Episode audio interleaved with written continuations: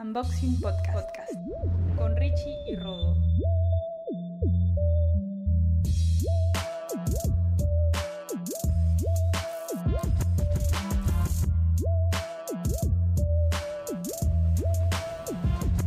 Hola amigos, ¿cómo están? Llegó uno de los episodios más esperados. Creo que no es necesario hacer mucha introducción sobre el invitado de hoy, pero les cuento igual un poco de lo que hablamos. Hablamos un poco sobre el mundo del podcasting y sobre el contenido en general. Para los que sueñan con ser influencers o, lo están pensando o piensan mover una marca online, Jaime también nos da un masterclass sobre el uso de redes sociales y la estrategia que ha seguido eh, para llegar a donde está hoy. Entramos también un poco al mundo de la comedia, sus límites, eh, distintas aristas, cómo encara distintos temas como el racismo, el clasismo, la religión. Y también hablamos sobre su proceso creativo tanto para la comedia como para sus otros proyectos. Jaime, además de ser comediante, es escritor y nos cuenta un poco sobre eso también. Igual creo que más allá de todos estos temas que unboxeamos, creo que lo más paja del episodio es que pudimos unboxear a Jaime Ferraro, el, personaje. O sea, lo llamamos porque conocíamos a su personaje, el Jaime Ferraro de San Isidro. Y terminamos conociendo al Jaime Ferraro real, a este ser humano genial, complejo, inspirador. Y creo que les va a pasar un poco eso también cuando escuchen el, episodio completo, ¿no? Ya nosotros éramos fans de Jaime Ferraro San Isidrino, y después de esta conversación creo que ambos nos hemos vuelto fans de Jaime Ferraro, el ser humano, el autor, el ciudadano, ¿no? Así que nada, estos somos Rodo, Jaime y yo, unboxeando a todo un personaje. Vacílense.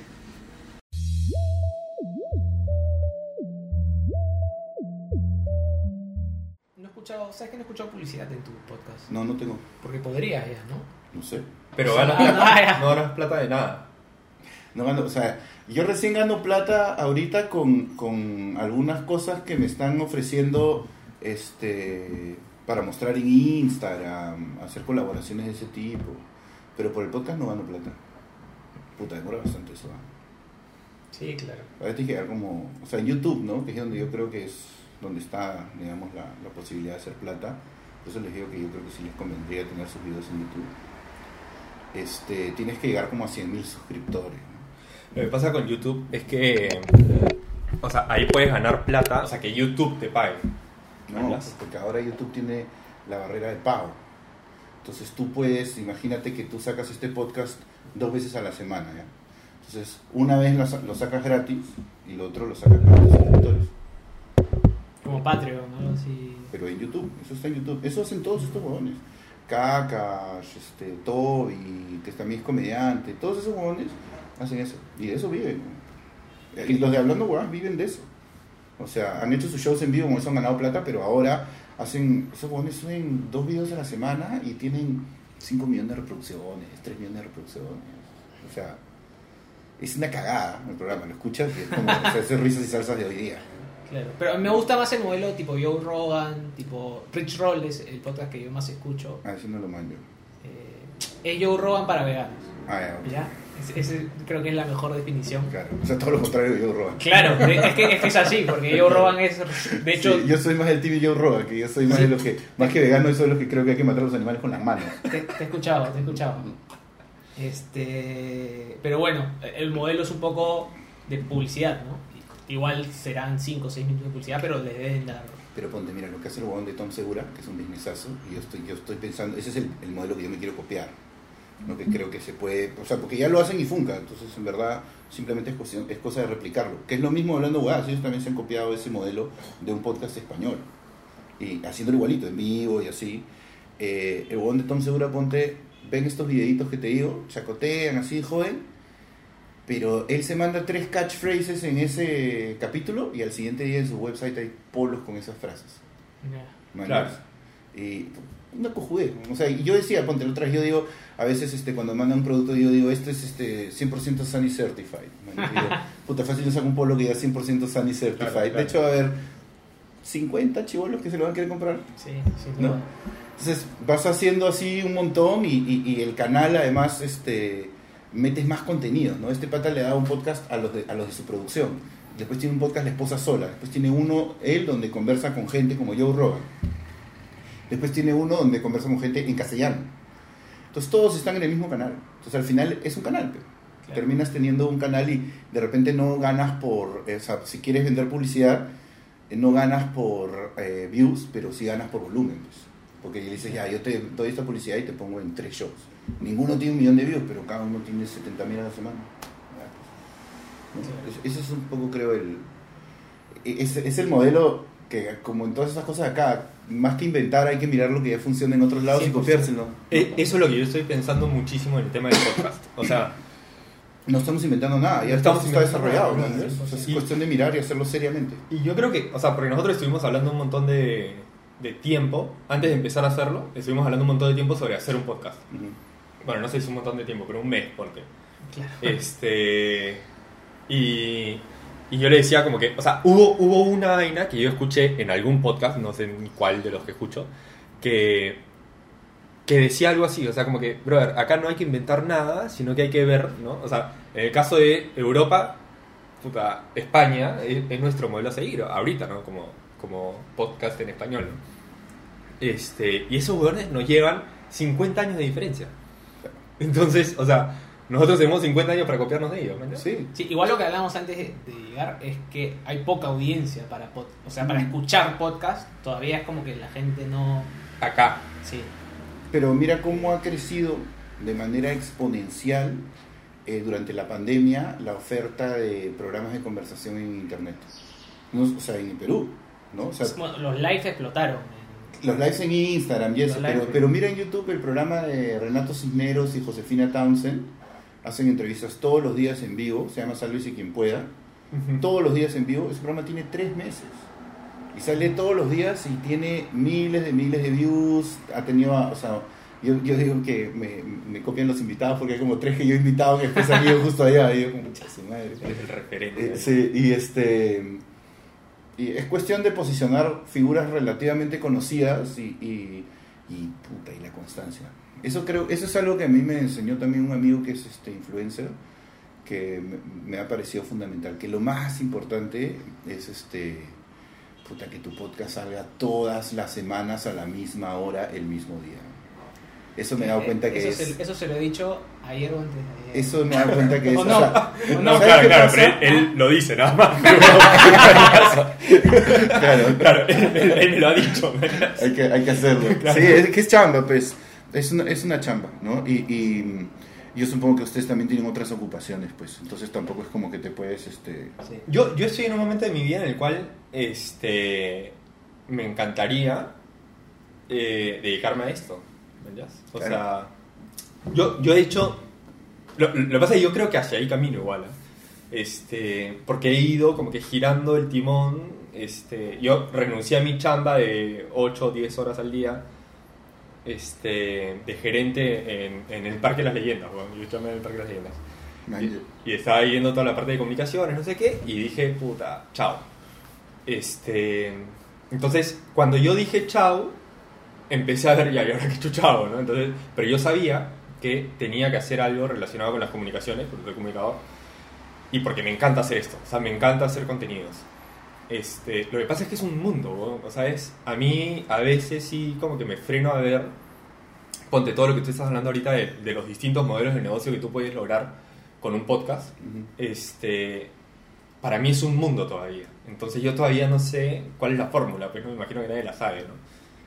Pero... Sí. Creo que hay un nicho especial para los comediantes. Tenemos Ya. un nicho especial. Porque el- la conversación entre comediantes es bien parecida al proceso creativo entre comediantes. Entonces es bien interesante eso porque, por ejemplo, yo sigo un podcast que se llama eh, Flagrant, que es de un comediante que se llama Andrew Schultz. Y ese huevón es. Su gracia es que rantea en el escenario. Es, es muy buen improvisador. Le hace preguntas a la gente y contesta y, Vale. ran- y rantea y rantea y rantea. ¿Qué es rantear? ¿Qué es rantear? rantear, o sea, cuando te vas en rant es como que simplemente empiezas a hablar de algo sin parar, casi en asociación libre y puteas y, ¿no? O sea, hay varios comediantes que sus podcasts son así. Bill Burr, que es otro comediante bien este, famoso. Yo pod- Rogan es comediante también. Joe Rogan, claro, él es comediante, claro. Y, eh, eh, eh, pero él conversa, ¿no? la gracia, el, el, el, el poder de Joe Rogan es el de la conversación, digamos. Sí, claro. Porque es un tipo curioso, entonces que le gusta saber de diferentes cosas, ¿no? Yo me identifico por ese lado, no tanto con Andrew Schultz, pero sí veo cómo eh, le funciona, pues porque, ponte, ese huevón, hay otro que se llama Chris D'Elia, se sientan, ponen un micrófono, ponen una cámara y hablan una hora y media, tres veces o cuatro veces a la semana, Ellos solos. solos, Claro. y son un cague de risa. claro. ¿Me entiendes? Porque empiezan a hablar de, ayer estaba viendo esta película y me lleva el pinche porque siempre los mal, y se van en floro. Y trata Y como son comediantes, están muy acostumbrados a, a ir hacia esa manera de presentar la información. Entonces, en esa hora y media, claro, no te vas a... re- o sea, si tú lo convirtieras a un monólogo estándar, le sacas de repente tres chistes. Claro. Pero igual esa hora y media te acompaña y tú estás en tu carro y lo escuchas y te ríes, ¿no? O sea, entonces, eh, a, los comediantes creo que, y, y si juntas a dos, pues mejor todavía, ¿no? A conversar sobre, ¿no? Sobre cualquier cosa. Mira, como te digo, no te vas a reír todo el rato, pero va a ser entretenido. Igual tu podcast No, mi podcast es cero comedy. Es que, es cero claro, comedy. eso te iba a decir, porque a veces, a veces entrevistas comediantes, pero a veces, justo bueno, voy a escuchar el de Salvador del Solar.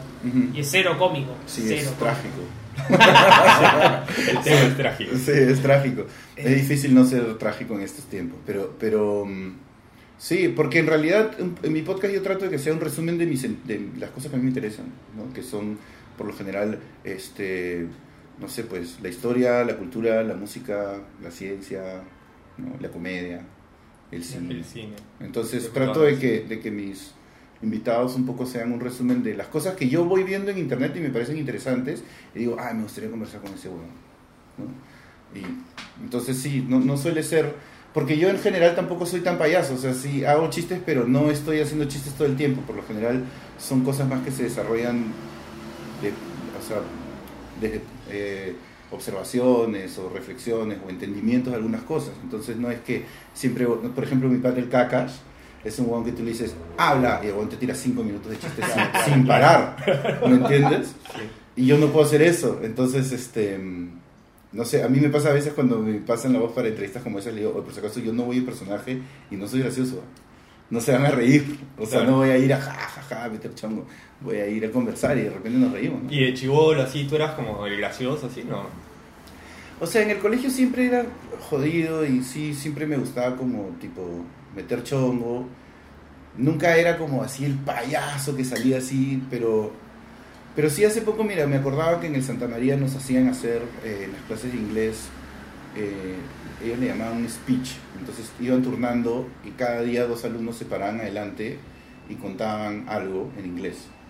Y este, lo iban turnando, ¿no? Y la gente por lo general tomaba noticias del, del periódico, que esa era la gracia. Y yo, con el tiempo, a mí me iba bastante bien en inglés, entonces no tenía que prepararme, entonces me di cuenta que podía eh, salir y decir lo que me diera la gana, como Claro. si fuese real, y nadie tenía como saber que no lo era. Entonces empezaba a contar películas como si las hubiera, como si ya hubiera pasado, ¿no? Este, o decía así que en una granja en Polonia había un monstruo y tuvieron que sacrificar tres vírgenes para que el monstruo no se coma todo el pueblo y, tal. y contaba todas estas cosas y decía, no, yo lo leí en el ajá, en el trome. y, y- y me doy cuenta ahora con el tiempo que era un pequeño antecedente del stand-up, ¿no? Ya. Sin que yo lo viera. Entonces sí tenía esa manera de chonguear, pero no necesariamente era el que estaba todo el rato salir. Yo me acuerdo amigos del colegio que a veces veo y les digo, "Weón, o sea, en realidad el comediante debería ser tú, porque o sea, me, han- me han hecho reír de una manera y todavía, ¿no? Pero es, es- es diferente, ¿no? Claro, y ahí, bueno, yo voy a plantear mi duda, te gané. Este, ¿Cómo separas a Jaime Ferraro de Jaime Ferraro? ¿Y por qué el mismo nombre? Pucha, mira, eso ha sido bien circunstancial y bien, incluso en cierto grado conflictuante para mí, porque cuando yo me he hecho conocido con mi personaje, yo estaba a punto de dejar de hacerlo.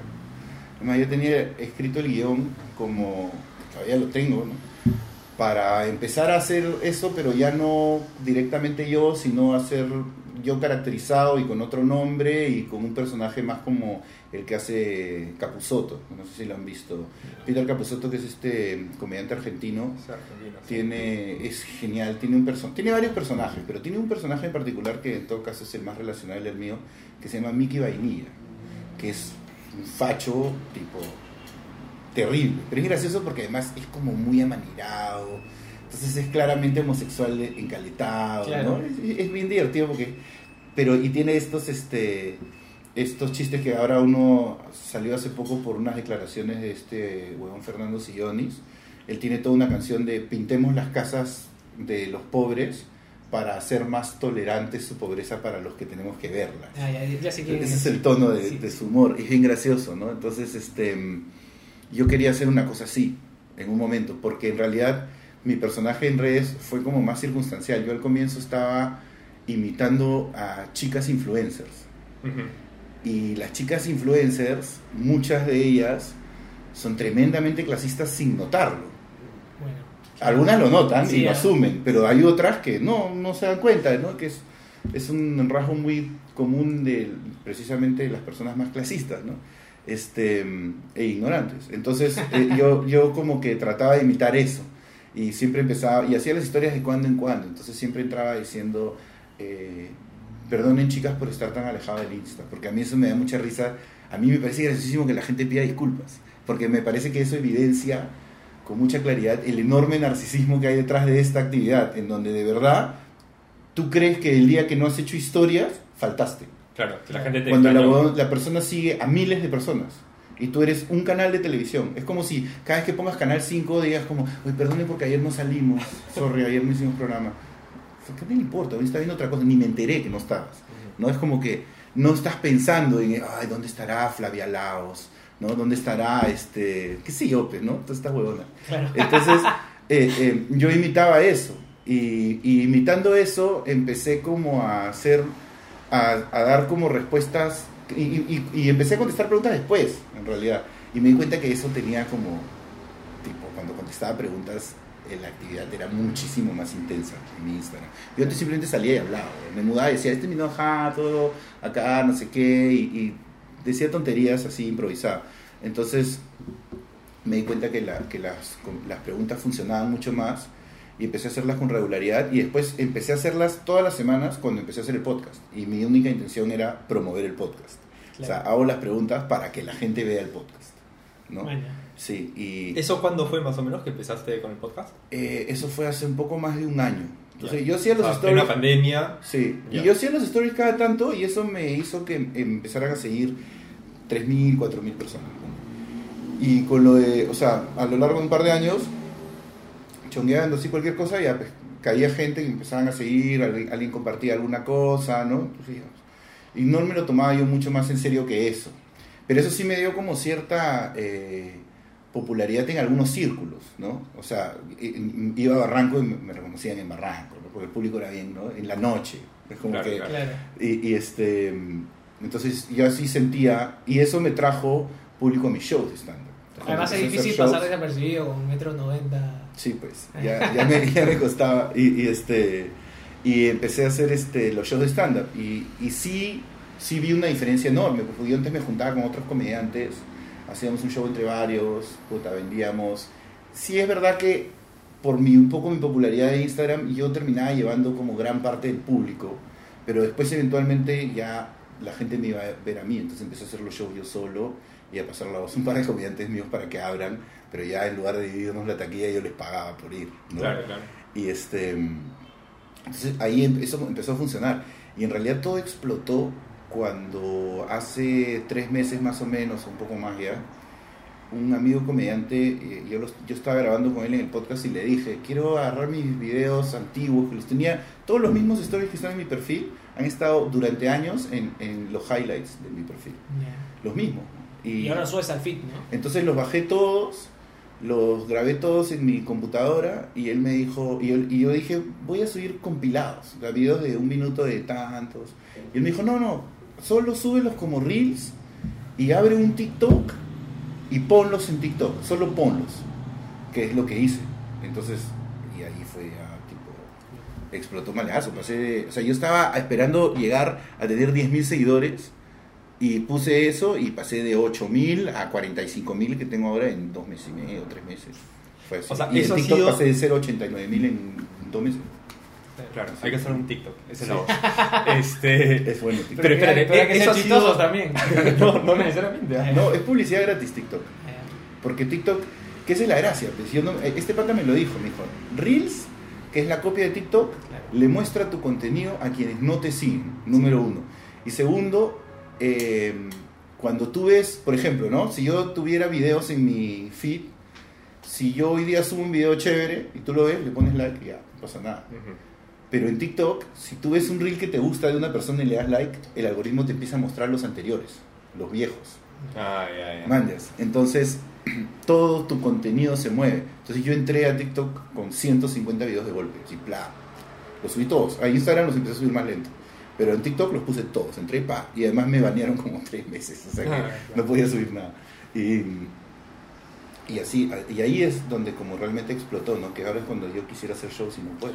¿Y alguna vez has grabado una de estas respuestas y has dicho, puta, me malié, no lo voy a subir? No. Nunca. No. he, he bajado alguna. Has bajado. He bajado alguna, pero eh, tenía una que era muy popular desde el comienzo, pero lo bajé un poco porque no mi intención no era antagonizar con nadie y tenía una que me preguntaban, este, ¿quién, era? Este, ¿quién mejor? ¿Qué prefieres, Michael Jackson o Beto Ortiz? Una cosa así. Y decía, ¿quién es mejor? Y decía, ¿quién es mejor pedófilo? O que, no, porque, o sea, yo decía, yo, yo prefiero Michael Jackson porque era pedófilo mientras hacía unos discos bravazos, en cambio Beto Ortiz es unos programas de mierda. Entonces, ese lo subí y funcionó muy bien, pero después lo bajé más que nada porque un montón de gente empezó a etiquetar a Beto Ortiz. Y eso me molestó, porque, claro, me di cuenta que me estaba metiendo, que tal vez eh, si hacemos este chiste, ese chiste aquí, es imposible que llegue a los oídos de Beto Ortiz, ¿me entiendes? O poco probable. Y, No nos subestimes. No. No, a Beto Ortiz no le gustan los contenidos alturados como este. Y, y, este, entonces, ¿me entiendes? Es- es- pero yo vi que lo empezaban a etiquetar y dije que, o sea, yo me- si me va a querer responder, yo no voy a entrar a eso, ¿no? Yo tenía un stand-up donde sacaba la mierda de Marco también, por ejemplo, y una vez me, invitaron, me querían invitar a un programa de chismes como a rajar de Gianmarco. Yo, a ver, si quieres saber lo que yo pienso, ahí está mi stand-up, ni siquiera lo conversamos, pero yo no voy a venir acá a decir, Gianmarco es, no sé qué, porque no es, honestamente no me importa. Claro. Entonces no es como que tenga una cruzada para que el tipo cambie, ¿no? Ya, pero igual, Y- o sea, perdón, perdón, Ajá. te corté. Bueno, eso, entonces, eso lo bajé un poco porque no quería meterme, porque mi idea es que el personaje se sostenga en base al humor de esta parodia clasista y ya, pues, ¿no? Claro, yo, ju- justamente este tema de los personajes, yo, yo te conozco hace poquito en realidad, hace un, bueno, hace 10 minutos te conozco, pero, hace, o sea, digo, hace más o menos un mes, no sé, te empecé a seguir en Instagram, este, pero te, te empecé a seguir y, puta, debo ser de tus fans, este, sí, brother, o sea, por, por Instagram y por tu podcast, ¿ya? Qué chévere. Este, y yo, yo, yo siempre digo que nosotros cuando invitamos a alguien, no es que lo estoqueamos antes para saber sobre su vida o, o, o googleamos o nos informamos. Con la justa pensamos dos o tres preguntas y nada más. Este, pero en tu caso, no porque te habíamos invitado, sino porque me interesó, he estado escuchando varios de, de los capítulos de tu podcast. ¿verdad? Este, y había una cosa que yo eh, te la quería preguntar, y en parte por eso le dije a Richie que te hable para, para invitarte. Este, que es esta vaina justamente de los personajes, lo, lo que ha dicho él, ¿no? Porque te voy a contar una, una cosa que me sucedió. Yo viví varios años en Argentina y este, una vez le hice una entrevista a un actor que se llama Federico Delía.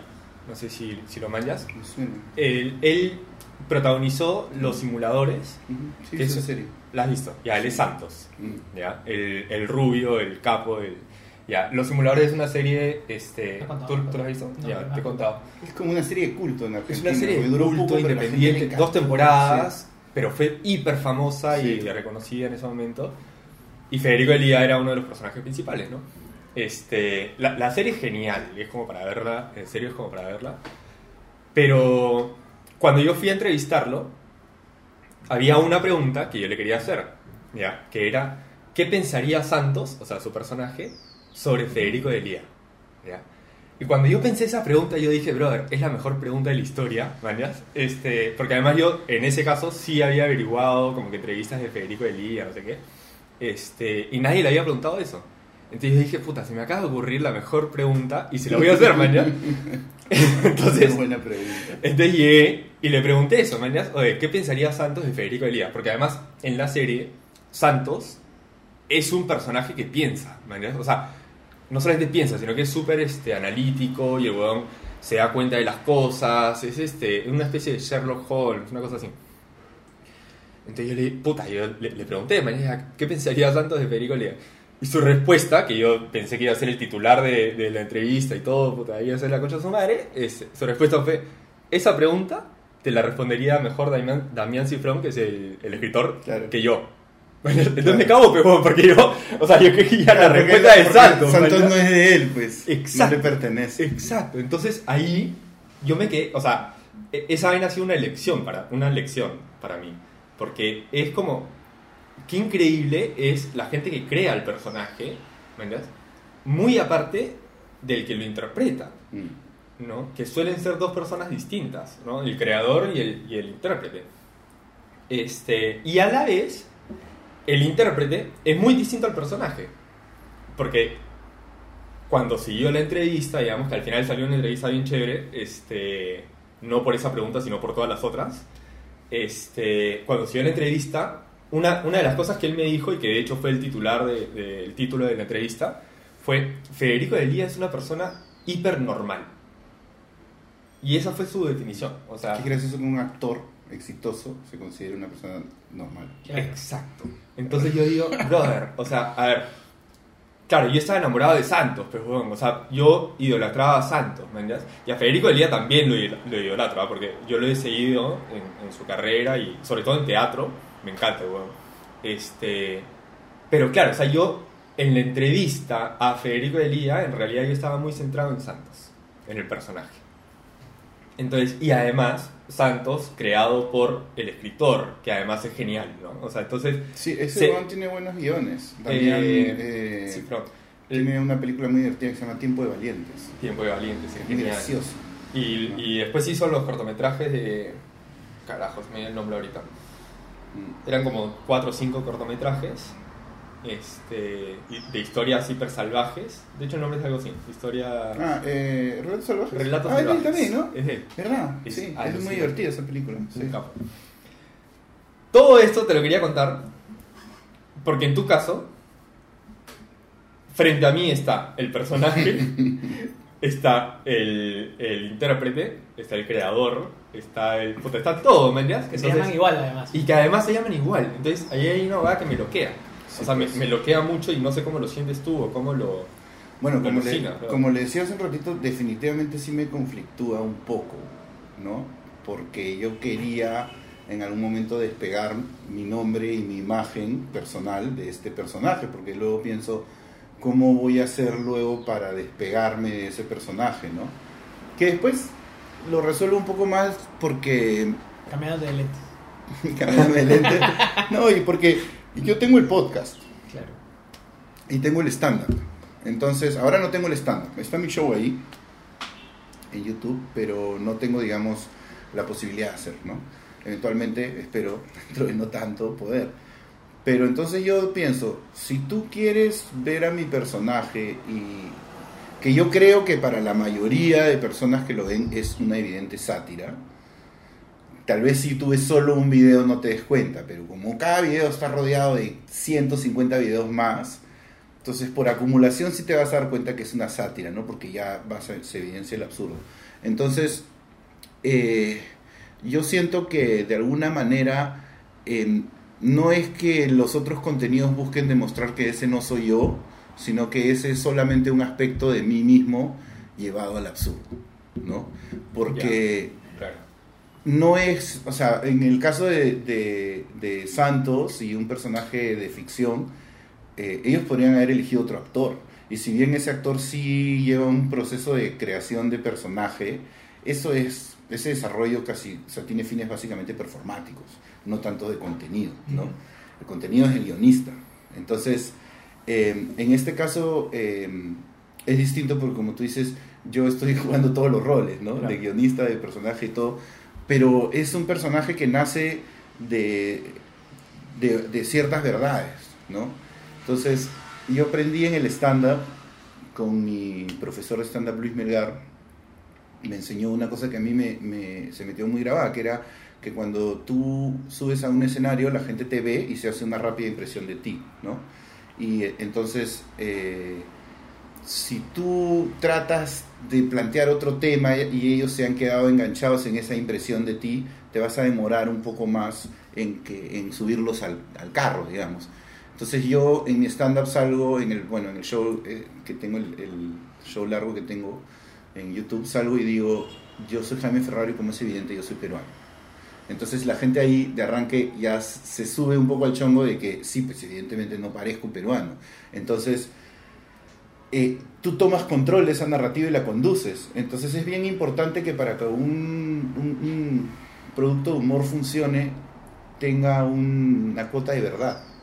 Es una cuota grande de verdad. Porque eh, el humor sale del análisis exhaustivo de, las cosas y, ¿no? y de tú, eh, por lo general, observar algo que te atormenta o te molesta o te jode o te divierte, lo que fuera, pero algo que te obsesiona y verlo de tantos ángulos que empieces a encontrar los ángulos que son absurdos y puedas señalarlos, ¿no?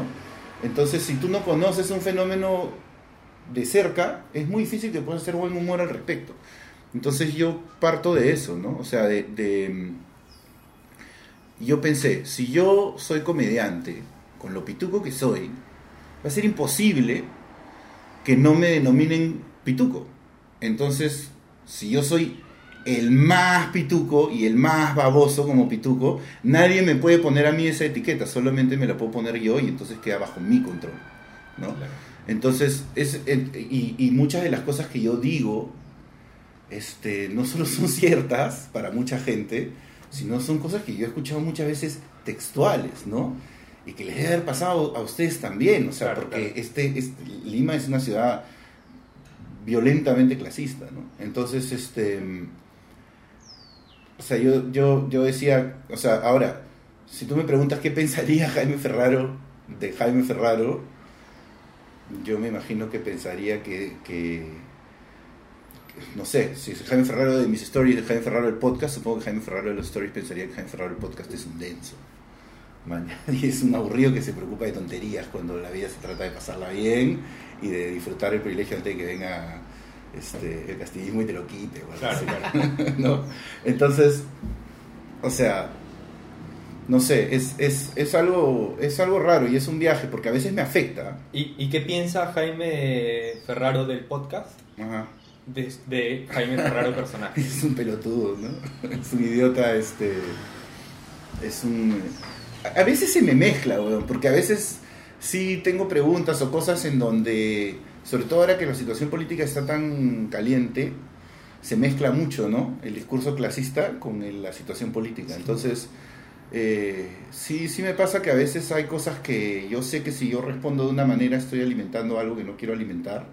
Y sí, o sea, mira, es bien difícil para mi personaje ser anticastillista, que creo que le corresponde serlo por, por su privilegio y el discurso que maneja, Claro. sin ser ¿Me entiendes?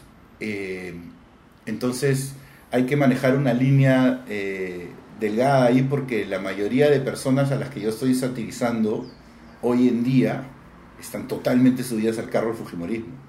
Entonces ahí sí yo trato de más o menos manejarlo y estas épocas electorales no son las más fáciles como para fluir- hacer fluir a mi personaje con naturalidad. Pero ¿por qué lo detienes? O sea, ¿por, por qué quieres detener a tu personaje? No, o sea, no lo quiero detener, pero no quisiera yo nunca, o sea, yo, a, a mí, yo tengo mucho rechazo por la candidatura de Castillo y por muchas de las cosas que representa. Pero no necesariamente es el mismo rechazo que percibo en los círculos que estoy satirizando. Ahí el rechazo está cargado de racismo, de ignorancia. Eh, mantener el status quo. ¿no? el sí, o sea, pero no solo eso, sino eh, que en todo caso, eh, dentro de una persona ignorante y con miedo, me parece válido. ¿ya? Porque no todo el mundo tiene que estar igual de informado que uno, la vida es complicada y nosotros, no sé, o sea, por lo menos yo soy una persona que siempre estoy muy pendiente de lo que pasa en la política. Entonces, cuando llegan estos momentos, sí me doy cuenta que mucha gente se suma a la discusión, pero se suma pues desde el miedo, ¿no? Yo lo comparaba en el podcast con Salvador de Solar con el Mundial de Fútbol. Sí. Manejo, cuando tú estás en el Mundial de Fútbol pasa mucho eso, ¿no? Viene gente que es como, claro, vamos, Perú, pero no sabe ni quién es el jugador, no sabe qué posición juega quién, ni- nada, pues, ¿no? Claro. Es normal, pues, pero igual es peruano, puede gritar, ¿no? Entonces no le vas a decir, sí. oh, cállate hasta que sepa de fútbol. No, simplemente no lo escuchas, pues. Entonces eh, eh, pasa eso con la política, pero es difícil no escuchar, porque ahorita la gente está muy agitada, ¿no? Entonces sí trato de, de- de fijarme en que la posición desde la cual yo voy a criticar tal vez el- lo de Castillo, sí me gusta burlarme de la izquierda porque me molesta mucho el idealismo con que se manejan muchas posturas de izquierda, sobre todo en los círculos este, de personas y artistas que pueden ser amigos míos o lo que fuera. O sea, es, es la manera, sobre todo ahora con Castillo no, pero con Verónica Mendoza sí, la manera de ver a Verónica Mendoza. O sea, bueno, yo preferiría mil veces a Verónica Mendoza que cualquiera de los que están en la segunda vuelta, eso sin duda. Pero que la gente crea que básicamente este es un mundo donde hay un montón de malos y esta chica, Verónica Mendoza, vino a salvarnos y salvo por una, una, una gente ruin que no la dejan, porque son todos homofóbicos y racistas. O sea, ¿no? O sea, hay, hay muchas cosas que son criticables ahí. Entonces, eh, me gusta pegarle ese lado y me gusta pegarle al- al- al- del otro lado, pero no quiero en ningún momento, de ninguna manera, alentar cualquier posición que sea favorable al Fujimorismo, ¿no? que para mí me parece Pero uno de entonces los caminas, peores caminas males. en una línea Es muy delgada, pues. muy delgada. Pero lo, lo- lo que pasa es que, o sea, sin entrar ahorita al tema político, que si quieres Ujú. después entramos un poco más, No. pero yendo, yendo al tema del personaje, yo me imagino, o sea, si tu personaje se llamara, puta, este, Jonathan Suárez, James, eh, ¿no? este, no, pero justamente, o sea, como que bien distinto a ti, Claro. este por ahí sería más fácil como que dejarlo libre, mañana, de que, de que él pero no diga lo que tenga real. que decir. Ah, claro, sí. O sea, yo en un momento quise crear un personaje como te digo, como el de Capuzoto, Ajá. y era mucho más maleado. Claro, por eso. Porque O sea, ya no- Ahí ¿no? tú tienes como que ese límite Mm. del Jaime Ferraro real. Mm. que un poco que lo, que lo agarra al otro Jaime Ferraro Sí. y lo encausa, este, que, que me parece bravazo igual, ¿no? Y, Sí. y además mucho más real, por lo que tú has dicho, ¿no? O sea, como que lo que los une a ambos es la realidad. O sea, De hecho- de hecho, yo le las decía- huevadas que son reales de ti. Claro. Cuando coordinamos para esta reunión, eh, quedamos algunas fechas y él me dijo, no, estas fechas no porque voy a estar en Miami. Y después veo al personaje diciendo, no, yo voy a recibir los resultados electorales en Miami y en verdad va a estar en Miami. Me voy el 6. Me voy el día de la selección, no voy a votar. Entonces, y a eh, propósito, ¿eh? o sea, no sabes cómo he tratado de que mi pasaje sea ese día. Dije, yo, o sea, si puedo no votar, mejor no voto. Y, este, sí, es verdad. Pero claro, lo que pasa es que yo lo planteo como, como que eh, voy a estar en Miami de manera preventiva, ¿no? Ese, Claro, ese claro. es el, ese es el chiste del personaje, ¿no? O sea, Porque y- está ese chiste de, ah, si anda Castillo, voy a Miami, ¿no? Y yo digo, bro, yo me voy a Miami con cualquiera de los dos. Ajá. Entonces, Ajá. el mío es tan paranoico, mi personaje, que prefiere esperar los resultados en Miami, ¿no? Claro. Ahora, me estoy yendo circunstancialmente, ¿no? Porque mi novia se iba a vacunar y, bueno, yo estoy yendo a visitar a mi hermano y ya, pues, entonces... eh, pero sí, sí, se- hay una manera de reempaquetarlo y resignificarlo hacia el personaje.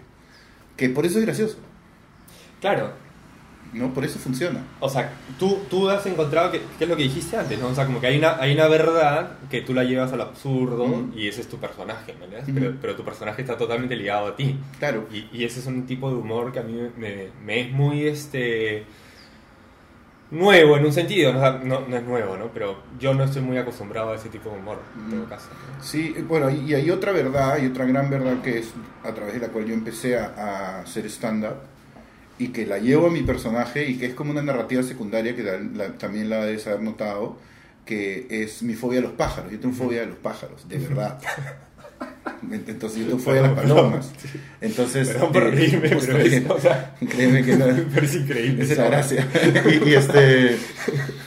Tengo fobia a las palomas. Y yo literalmente empecé a hacer stand-up con la intención de exorcizar mi fobia a través del, del absurdo. Ridiculizarla, reírme con todo el mundo de la fobia hasta que empiece a ser un tema tan trivial que lo pueda dejar ir. ¿no? ¿Pero es una fobia real o es...? o Es te- una fobia real. Sí. Es, pre- es, es exactamente una fobia. O sea, la gente a veces dice tienes miedo y es. Miedo es una simplificación, porque la fobia es mucho peor, O sea, es mucho más es irracional. instintivo, claro. O sea, El- te, el- te el- nace nomás. O sea, si viene un león, los tres le tenemos miedo. Claro. Pero en ese miedo sabemos que nos podemos ocultar acá, que nos podemos mover para allá. La fobia te, te, desconecta los cables. O sea, cuando tú tienes una fobia, lo que hace es te confrontas con la situación de la fobia y tu cuerpo se llena de ansiedad y tu mente se llena como de una estática tal que no puedes pensar con claridad, te desactiva, entonces te paraliza. Y por eso es fobia, ¿no? Ajá. Por eso es que mucha gente a veces no entiende cuando la gente dice homofobia, dice, no es homofobia, no, sí es homofobia, porque tu rechazo es irracional. Claro, Es por eso que es fobia, no es que le tienes miedo a los gays. claro. Es porque tu rechazo es irracional. Esa es, esa es la definición. Entonces, esa es una gran verdad que, que también está en mi personaje y que yo, con la que juego bastante, porque sí me interesa que se instale como narrativa. Eventualmente, si en algún momento yo dejo de hacer la parodia del pituco, probablemente nunca deje de hacerlo de los pájaros, porque ya aprendí que no se cura, ni con estándar. Y este. Entonces, sí, pues son, son, son dos cosas que yo no, no puedo evitar, entonces las conviertes de alguna manera en tus armas, ¿no?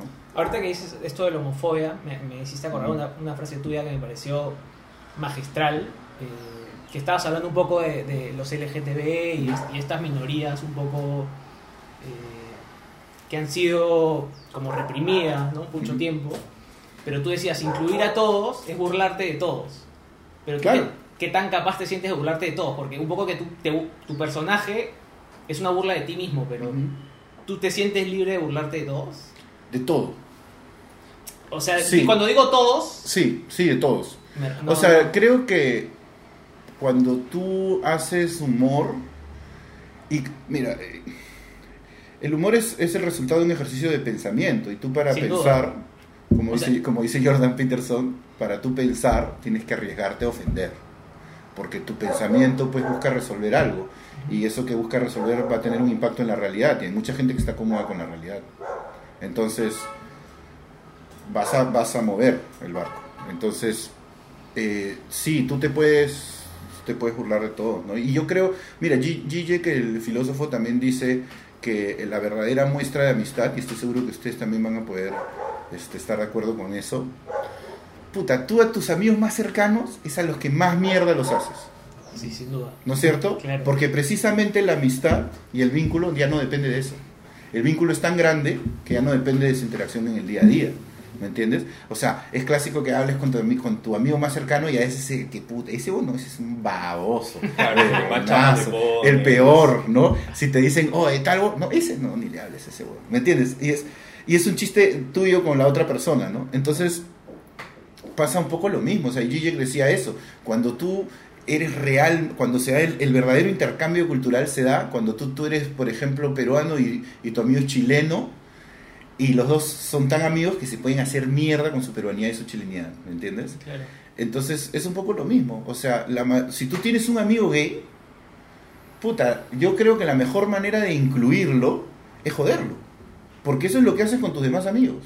O sea, obviamente no lo vas a humillar, porque tampoco deberías humillar a tus Claro. otros amigos, ¿no?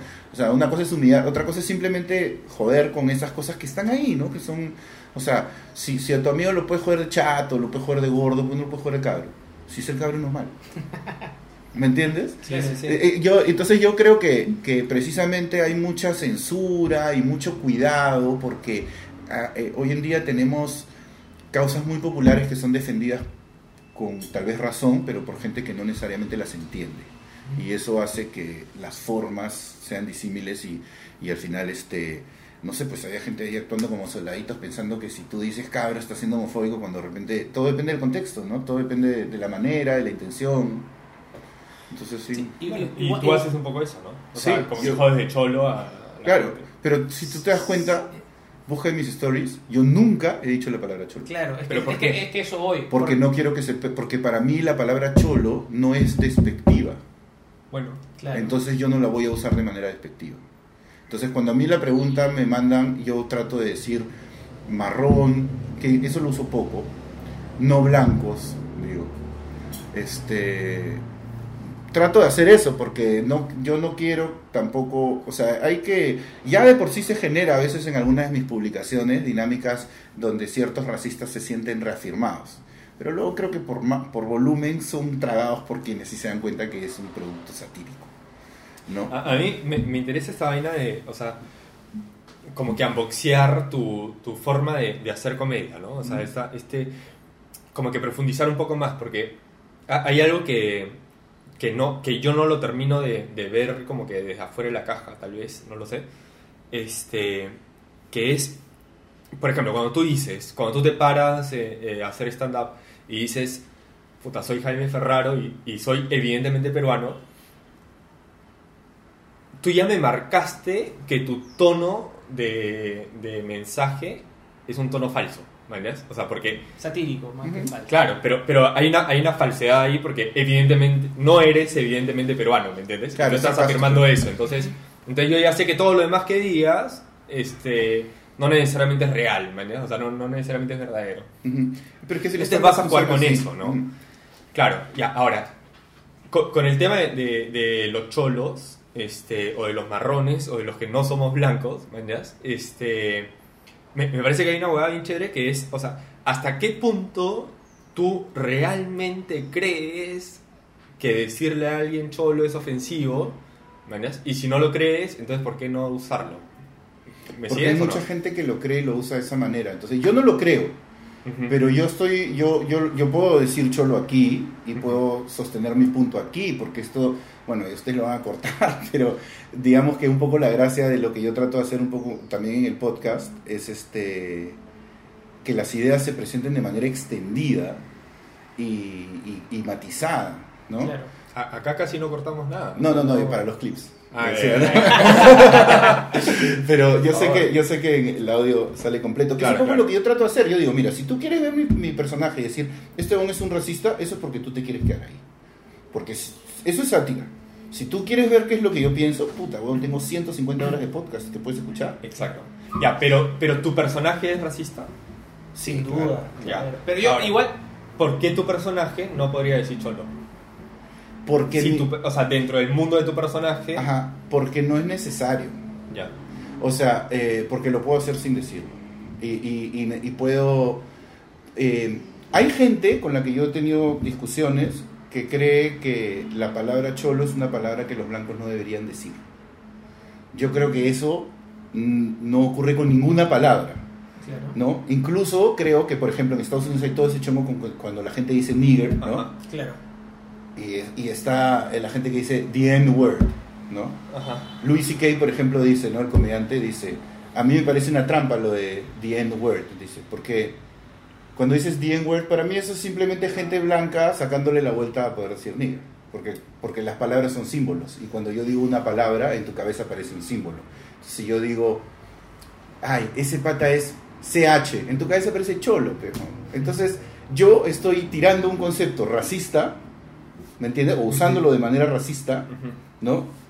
Pero al mismo tiempo me estoy lavando las manos y te, estoy, te lo estoy dejando a ti. Entonces, eso es, eso es una pendejada que se hace retóricamente en conversaciones serias. Yo hago eso desde la comedia. Yo trato de que siempre el último punto racista lo digas tú. O sea, si tú te fijas, muchos de los stories se cortan. ¿no? Y, y- y se entiende lo que voy a decir por contexto, ¿no? Pero yo no lo digo. Entonces, si tú lo identificas, es porque está en ti. Entonces, ya si está en ti, tú verás cómo lo procesas. Si está en ti porque te da risa, si está en ti porque te parece bien, si está en ti porque lo has oído y es un, ¿no? Y puedes diagnosticarlo o observarlo de manera abstraída como, como estamos haciendo ahora, ¿no? Pero, pero está en ti. Entonces, eh, es una línea fina, pues. Y yo sí quiero satirizar estas cosas, burlarme. No me importa que el personaje sea racista para hacer eso, pero no quiero que sea racista nunca para sumarle a una narrativa racista ya existente. Entonces me cuido, pero no es que no lo pueda decir, pero trato de que si lo voy a decir es porque realmente sea necesario. Si lo puedo reemplazar por algo que no alimente esa retórica, A, mí me parece lo caso, y lo, lo repito, o sea, cómo cuidas a tu personaje. O sea, cómo Jaime Ferraro Real, eh, sí, pues, le, le da cierto cuidado a su personaje, ¿no? Porque al final, En tu personaje también se te ve a ti, ¿no? Claro. O sea, Claro. Y, es, y, y, mira, sí pienso un montón en que es probable que en algún momento me equivoque, puede ser que me vaya de boca. Este, Eso, pues, te iba a preguntar- eso es una pregunta que te quería hacer de todas maneras. Sí si, puede es, si es pasar. que te sientes en algún momento. puta, yo he usado chistes que yo, yo no sé cómo la gente se va a tomar esto. ¿no? Pero lo subes. Pero porque es que eso- todos, de hecho, o sea, pero de que- hecho, eso te pregunté, esa era mi pregunta. ¿no? Si alguna vez has dicho, Ah, Creo que. Ah, ah, sí, bastante. ese. Pasé la ya, línea. Pero es el riesgo, pues. No, Pero, obvio, o sea, obvio. no, pero es que, es que si te pones así, todos sus chistes, o sea, todos los chistes de, de Instagram, este. Debe haber gente que se los toma mal. Sí, pero mucho O menos sea- de lo que yo pensaba. Yo pensé que iba a recibir mucho más hate. Pero capaz que no te lo dicen.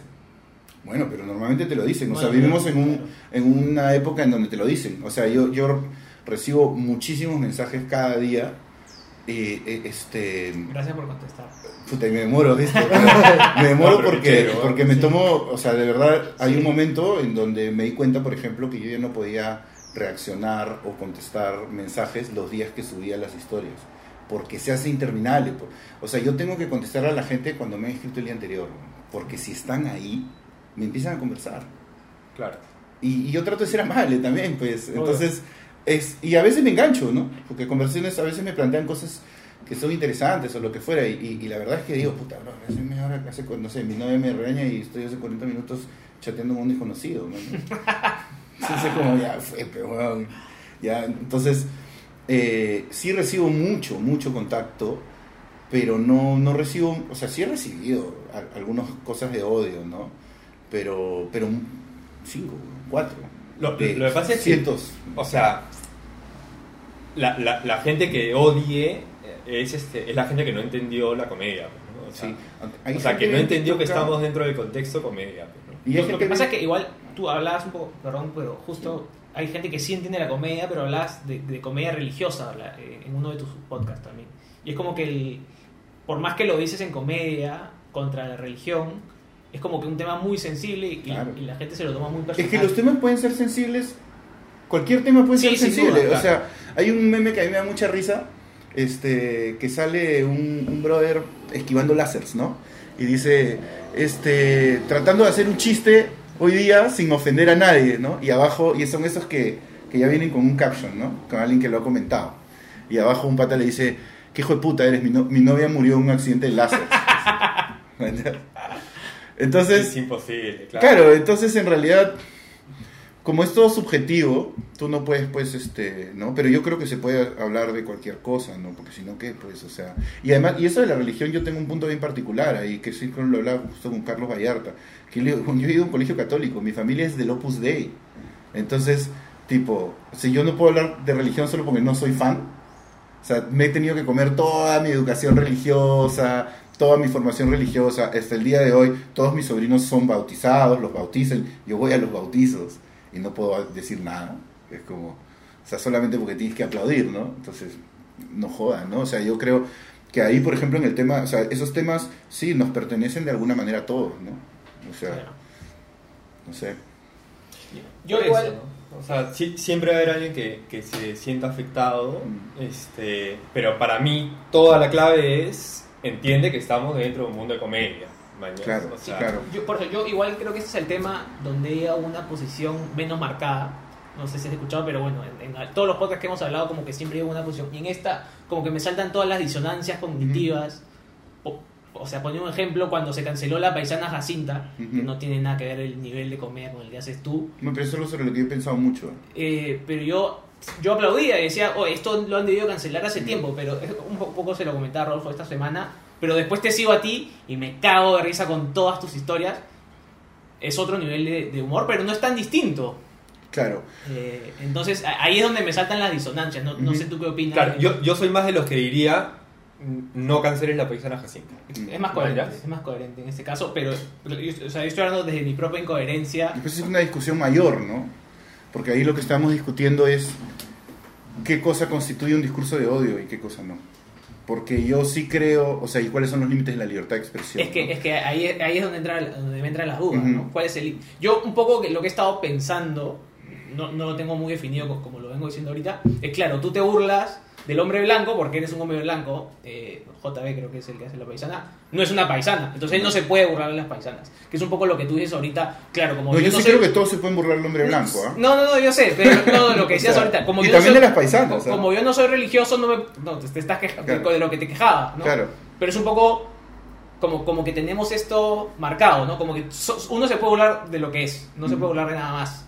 Claro, Sí. como que un negro sí puede hacer chistes de negro. Claro, nigger, y, los negros y- dicen y a nigger. nadie le jode, pero si un blanco lo hace, Claro. Ahora es bien interesante justo, por ejemplo, lo de nigger puntualmente porque eso se da en un contexto.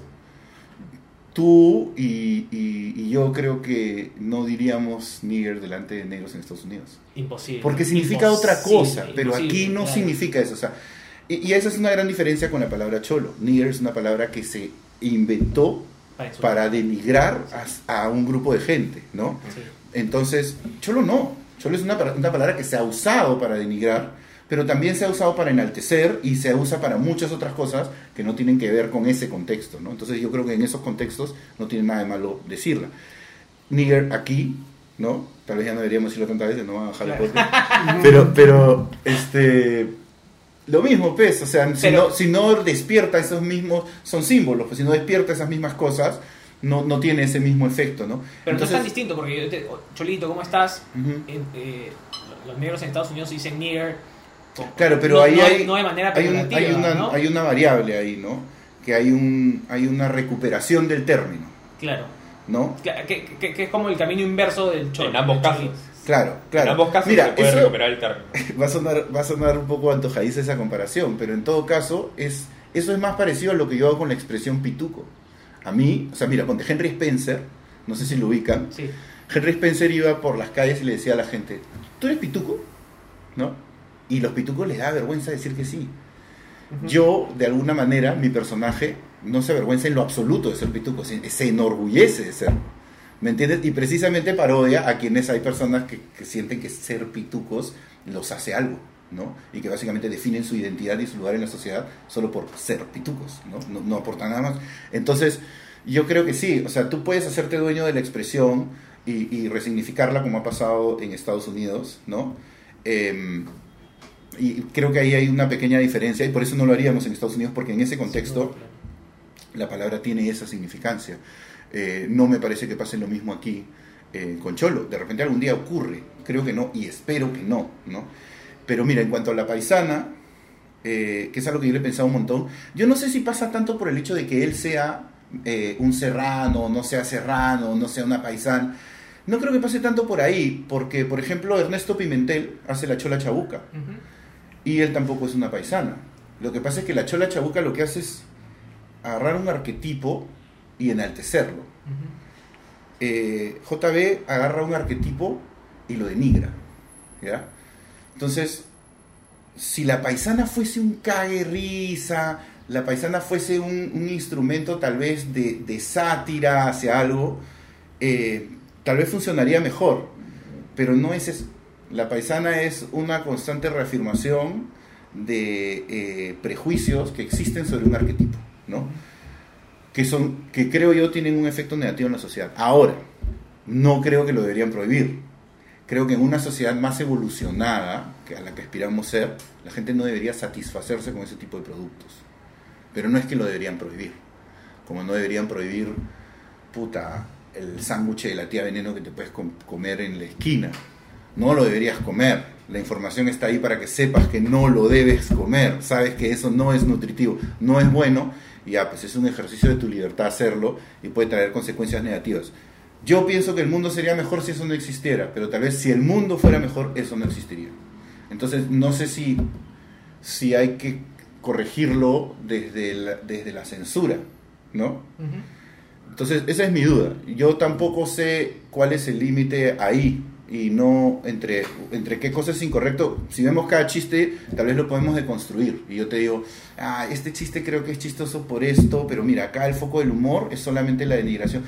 ¿Alguna vez has oído, cuántas veces has oído esos chongos en donde alguien dice, este, tal cosa y solo le responden, cae cabro? ¿Manjas? Y el chiste es decirle cabro. Claro. Pero es lo mismo que decir tu vieja, ¿me entiendes? O- Claro, ¿no? Y la gente se cae de risa por el tu vieja. Claro, ¿no? que es, que, que es el, el- el otro aspecto, ¿no? porque el chiste tiene ahí dos partes. El- la respuesta faltosa, que puede ser cualquier contenido, ¿no? Ajá. My, por ejemplo, es un símbolo muy claro de eso, Claro. no significa nada. Eh, ¿No? Y, y- y lo que dices en sí. Y hay gente que, bueno, o sea, hay gente que tú dices, no sé, pedo, se cae de risa. ¿me entiendes? Porque simplemente el concepto de algo así escatológico ya le da risa. Porque le incomoda, le moviliza. Gente que tiene exigencias o estándares muy básicos en cuanto al humor, ¿no? Claro. Pero pasa. Sí, sin duda. Entonces, la paisana de alguna manera satisface eso, ¿no?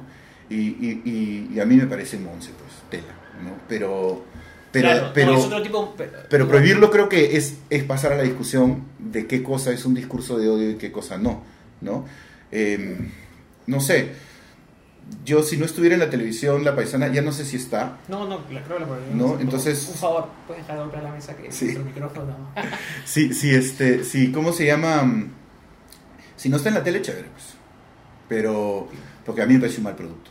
No, no, pero, pero, Pero- claro, pero, pero la pregunta Claro. es, o sea, si es que hay que prohibirlo o no, ¿verdad? Claro, Porque puta, si prohibimos lo, lo que para mí es Pero un ¿por mal qué? producto, es como que Sí, pues por puta, por prohibiríamos, no sé, pues este el Exacto. box, Sí, ¿verdad? por eso yo no, creo, gusta el box. yo no creo que haya que prohibirlo. Ujú. Yo no creo que haya que prohibirlo. Pero sí entiendo quienes queden del otro lado de esa posición. Ah, y a ver, digan, "Ay, yo- esto me afecta y yo no quiero que siga ahí. Pero Yo distingo acá dos cosas, ¿no? Este, voy a tratar de explicarlas. Una es el, el tema de, de entender las reglas del contexto en el cual se presenta algo, ¿no? Ujú. Y yo me estoy quedando, o sea, me, me he puesto a pensar ahorita, ¿no? Ya, ¿por qué la gente llora cuando se muere alguien en, el, en una película? Mm. Es, es muy buen ejemplo. O sea, si tú sabes que esa weá es, es falsa, ¿me? O sea, es puta, no se está muriendo esa persona, ¿me entiendes? O sea, es un puto personaje que está este, actuando de que se murió, ¿me entiendes? Pero tú estás involucrado a tal punto en esa película, ¿me entiendes? Que ya estás adentro. Entonces, entonces vas a llorar, claro. ¿me entiendes? Porque tú le has entregado tus emociones a esa narrativa. Claro. Entonces ahí hay una, ahí hay una primera, un primera, no, no sé, pues este, o sea, dentro del contexto, yo, yo sé que lo que está pasando dentro de la pantalla no es real, pero ya me involucré con eso a tal punto que voy a llorar. Entonces esa es una cosa, ¿no? Y por otro lado está lo, lo, lo que tú dices, o sea, hasta qué punto debemos prohibir los discursos del odio, ¿me entiendes?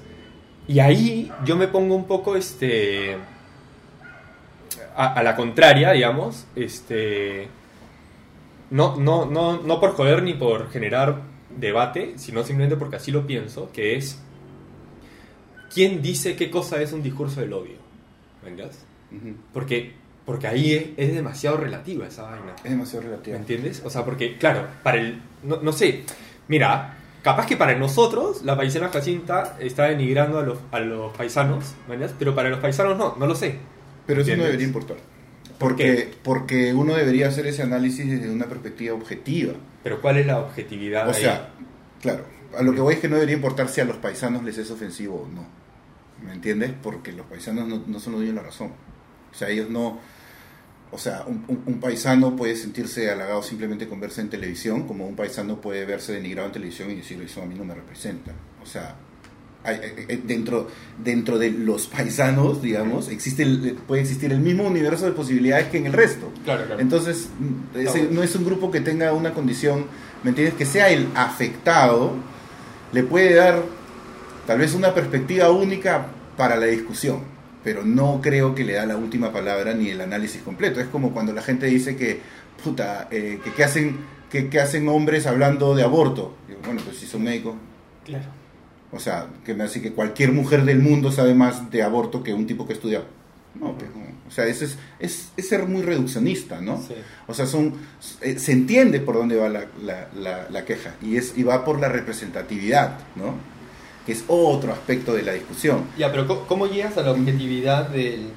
No, es que no sabemos odio. cómo llegar, yo tampoco lo tengo claro. Creo que hay una línea que se traza en cuando el discurso de odio incita a la violencia ante un- hacia un grupo de gente o, o- o clama directamente para la censura o violencia ante un grupo de gente. Creo que ahí sí es cuando el discurso de odio se, se empieza a hacer más real y ahí sí hay que trazar una línea, ¿no? Pero igual Pero no sé si hay una línea. Igual hay matices, porque hay gente que tiene discursos de odio en serio y hay comedia sobre el discurso de odio. Ujú, Eso. ujú. Eh, y esa es la parte que tampoco queda tan clara. Pero, pero mira, seamos, ¿No? seamos eh, eh, más específicos.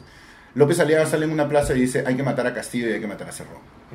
Y después dice, nada, es sarcástico. Claro. ¿no? Trump, Trump dice este, también eh, hay que tomar este... El, el Capitolio. No, no, y hay que tomar esta, ¿cómo se llama esta guay? El Ah, dióxido de cloro, cloro. ¿no? Y después dice, está siendo sarcástico, weón. Claro. Ya, ok. Si tú agarras un beat de stand-up, ¿ya? De mi stand-up, ponte, y cortas ese pedacito, yo tengo un pedacito en donde digo, este, que, ya, mira, si lo cuentas solamente así, ¿ya? yo digo que cuando hubo los huaicos en, en- en este, voy a arruinar el chiste, pero bueno, para efectos retóricos. No importa, no importa. Este, cuando hubo los huaicos en, eh, hace un par de años, ¿no? En, en- en todo el norte del Perú, yo estaba en mi casa y como en mi casa sí había agua y la demás gente no tenía agua, yo me bañaba dos o tres veces al día. ¿me entiendes? Entonces dices, esa es una imbecilidad, ¿me entiendes? Claro. Claro, pero yo, lo, yo luego lo contextualizo de otra manera, que es donde yo hacía al igual que la película, porque si tú vas directo a la escena de muerte en la película no vas a llegar, tienes que haber entendido quién es este personaje.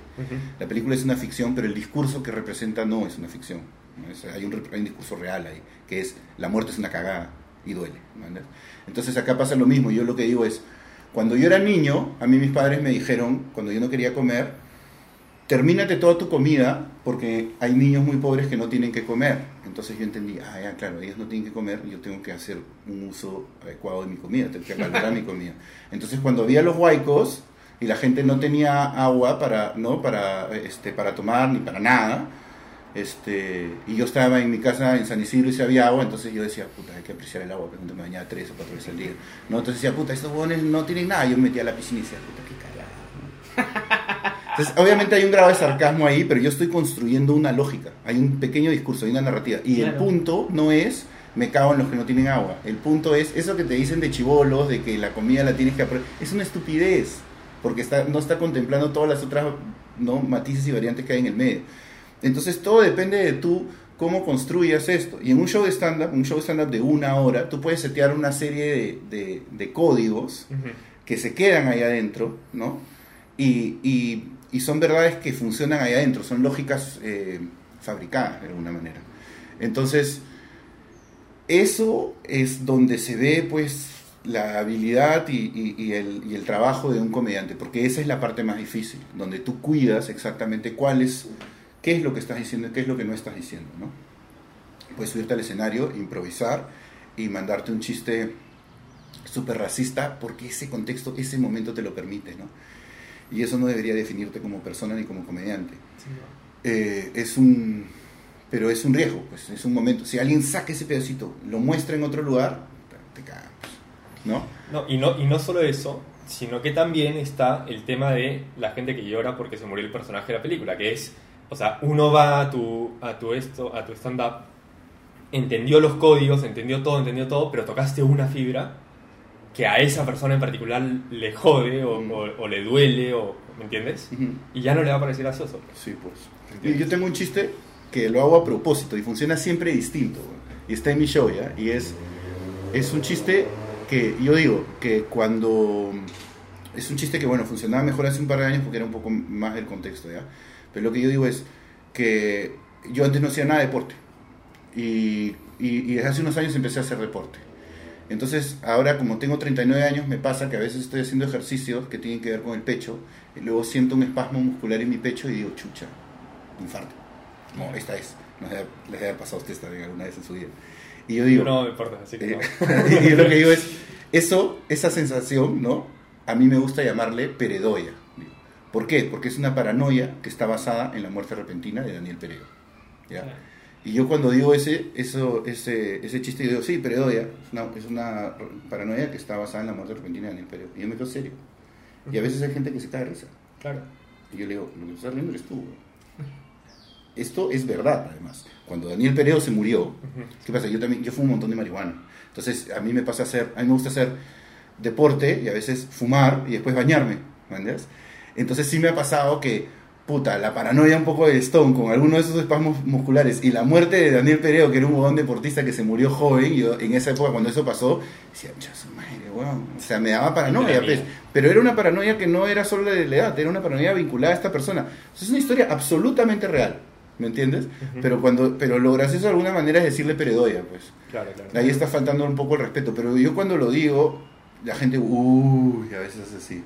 Yo digo, bueno, es, es real, ¿no? Y, y además, yo pienso, pucha, sí, yo no lo conocía, pero me da mucha pena cuando le pasó. Que es verdad, a mí me dio mucha, mucha pena. Pero más pena me daría si me pasa a mí. Che, que hay un, hay un escritor argentino que y es así, pues, ¿mañas?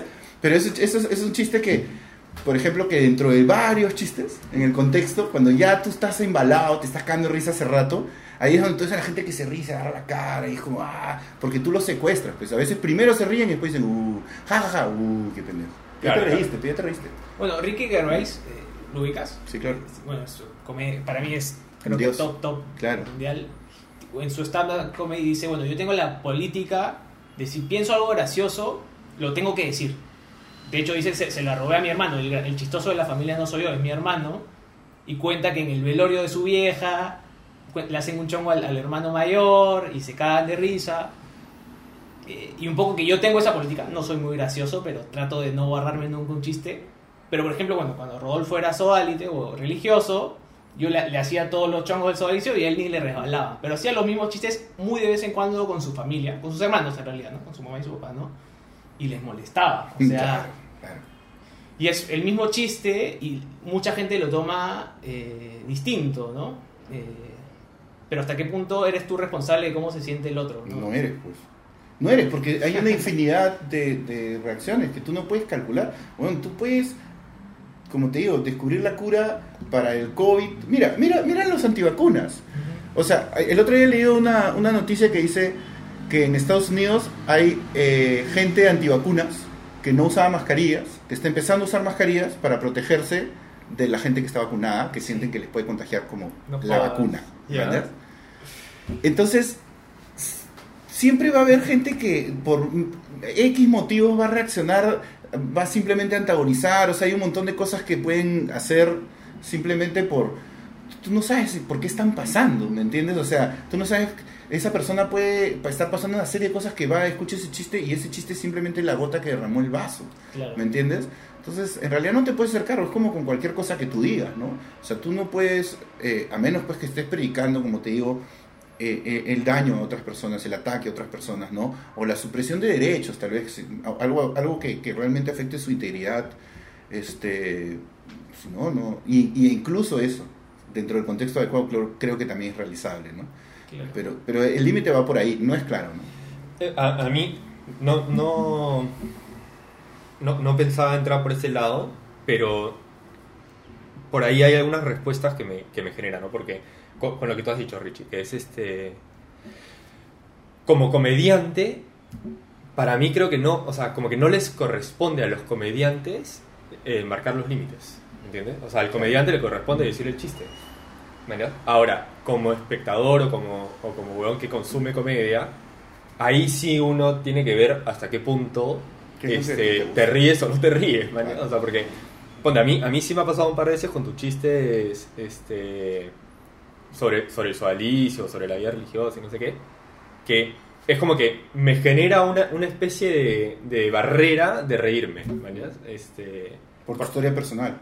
por mi historia personal y sobre todo por, por mis afectos ahí, ¿me entiendes? O sea, porque, puta, mi mejor amigo está ahí, ¿me entiendes? Y este y mi familia es muy cercana al sodalicio. Entonces, o sea, sí hay como que hay un límite, pero el límite lo pone el espectador. Claro, claro. O O, sea, sea, ahí el tema no es. quiero decir, a mí me, a mí me, como que yo un poco me sentiría mal, ¿me entiendes? Si me río, puta, con un chiste de violaciones, Claro, este, No, y, y- usual, ¿me y- y entiendes? si tu novia muere en un accidente de láser, si ves ese meme. Exacto, exacto, es que es eso, pues, o sea, no, o sea, porque yo, por ejemplo, también tengo gente cercana al sodalicio. Yo he ido al sodalicio. A mí me ha llevado Jeffrey Daniels al sodalicio, manejando camioneta. Mañas. Tengo amigos que se han quedado, ¿no?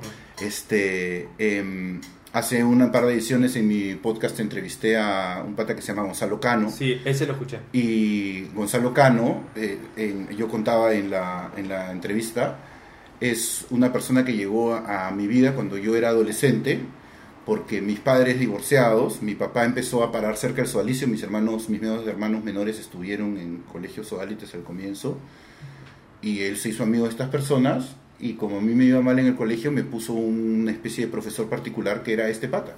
O sea, literalmente, o sea, el caso no fue así, y Gonzalo no es una persona, o sea, se salió del sodalicio, nunca estuvo metido en ese tipo de rollos, y es más, es un fuerte opositor, ¿no? Pero mi papá no sabía eso, y yo tampoco, ¿verdad? O sea, mi papá en esa época me mandó un sodalite a mi jato. ¿Mandas? ¿no? Y podría haber pasado cualquier cosa ahí.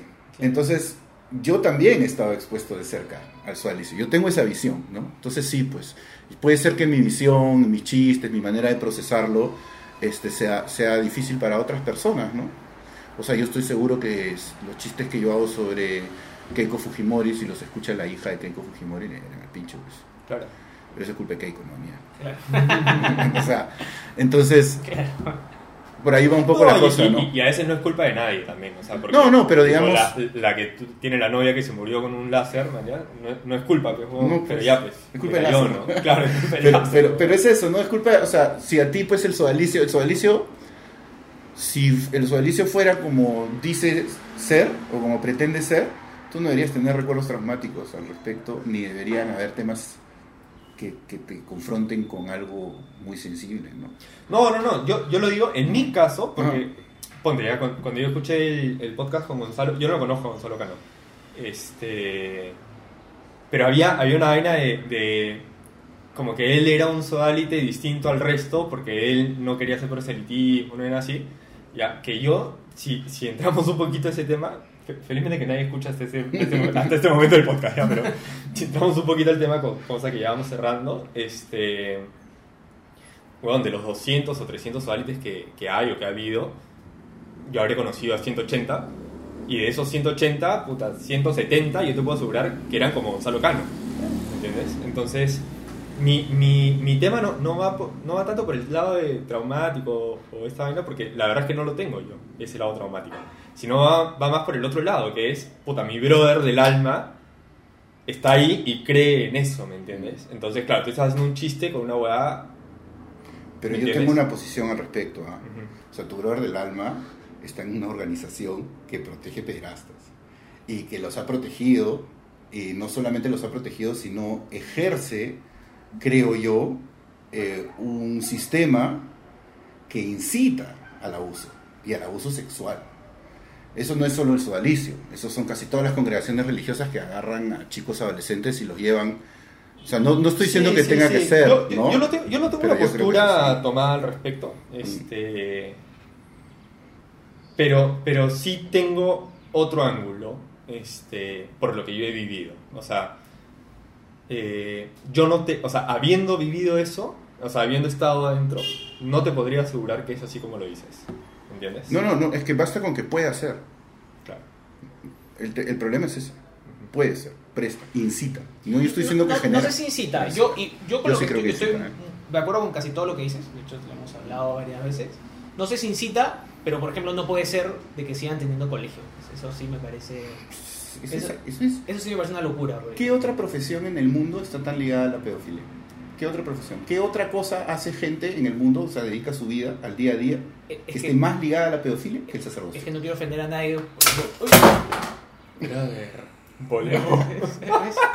bueno, es, un- es un ofendió, mensaje. El es un de mensaje. Pero la educación, ¿no? O sea, hay muchos profesores no religiosos que también ejercen pedofilia. Claro. Ah, ah, ¿te refieres a eso? ¿O te refieres a la... Profesores y sacer- y sacerdotes, o sea, lo que digo es, o sea, los, los, pe- los pedófilos, pero yo hablo fuera de los profesores, porque acá estamos hablando de, de sacerdotes que ejercen como profesores. Claro. O sea, ¿qué otra profesión en el mundo se le permite enseñar? O sea, ¿qué, otro, qué otros, me entiendes? O sea, tú no tienes ingenieros acusados masivamente de pedofilia, no tienes, o sea, y, y yo creo que es, porque ahí Pero se dan un conjunto de cosas. Es más difícil tenerlos. O sea, es más fácil puta, agarrar el grupo de sacerdotes y ver que hay un, porcen- un porcentaje de sacerdotes que son este, pedófilos, ¿me entiendes? Que agarrar el grupo de ingenieros. Es que lo- los ingenieros no están obligados a ser célibes ni a vivir en comunidad, ni tampoco ingresan en un momento de desarrollo y formación de la identidad sexual. Pero, por ejemplo, puta, no quiero entrar al tema, weón, pero, pero, por ejemplo, weón, o sea, agarra el grupo, puta, voy a hablar una pichulada tal vez, ¿ya? pero agarra el grupo de este, geólogos que salen una mina. ¿Me entiendes? Este, y que los hueones viven dos semanas, puta, en la mina. ¿mañas? Y, y saca las estadísticas de si es que esos hueones de ese grupo, ¿me entiendes? Eh, tienen un porcentaje alto de, de pedófilos o no. Es que es muy difícil, porque ahí es muy difícil hablando- sacar el porcentaje. No, es que ahí estás hablando de adultos. Aquí no, aquí tú estás, o sea, porque aquí en, en el, en el tema religioso y, y- y se dan, para, para no limitarlo solo al sodalicio, porque esto se da en un montón de congregaciones distintas, sí, sí. eh, se dan, es el conjunto de, de circunstancias que se dan las que incitan a esto. No es solamente la religión, no es solamente la jerarquía, no es solo el encierro y no es solo el celibato, es todo eso. Claro, porque todo además, eso junto. todo eso junto. ahí, y claro. además aga- agarran adolescentes. ¿Por qué no agarran jóvenes de 20 años? ¿Por qué no agarran a jóvenes de 25? Mira, así como hemos hablado de la comedia, Ajá. cuando tú estás dentro de los límites de la comedia y los entiendes, este, lo que pasa adentro tú lo entiendes. Y es difícil entenderlo desde afuera. ¿Ya? Pero yo te lo puedo explicar. Hay Pero, una pero, diferencia. pero yo tengo que conversar con tus razones. ¿Me entiendes? O sea, ¿por qué lo digo? Porque yo, yo entiendo eh, muchas de las cosas que hace el sodalicio porque converso con algunas de sus razones, ¿me entiendes? Entonces, pero lo tienes que entender dentro de, eh, dentro de sus parámetros cognitivos, dentro de sus reglas, dentro de sus argumentos, o sea, porque, y ahí, y ahí solamente ahí lo entiendes. Te, te pongo un ejemplo, ¿no? Este, es muy difícil entender lo que es estar stone si es que no has estado stone. Por más de que tú lo expliques, ¿no? Ya, es lo mismo con la fe católica, o sea, es muy difícil entender, Claro, pero son ¿Entiendes? para mayores de edad.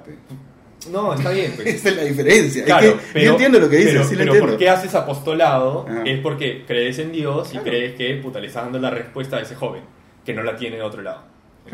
Pero yo por eso creo que hay un que hay un tema con el- las edades en la- y yo no, no- y cuando hablo de las edades no me refiero al abuso me refiero a la captación o sea cuando yo estaba en el Santa María y los sodalites nos captaban nos invitaban a jugar fútbol nos invitaban a hamburguesas del Bembo nos daban pizza ponían películas yo felizmente no participé mucho por algunas circunstancias no estuve mucho pero sí tengo amigos que estuvieron y estuvieron de cerca y luego sufrieron mucho. eh, en el, no, no tuvieron nada que ver con los abusos sexuales, no fueron víctimas de eso, pero sí sufrieron a la hora de.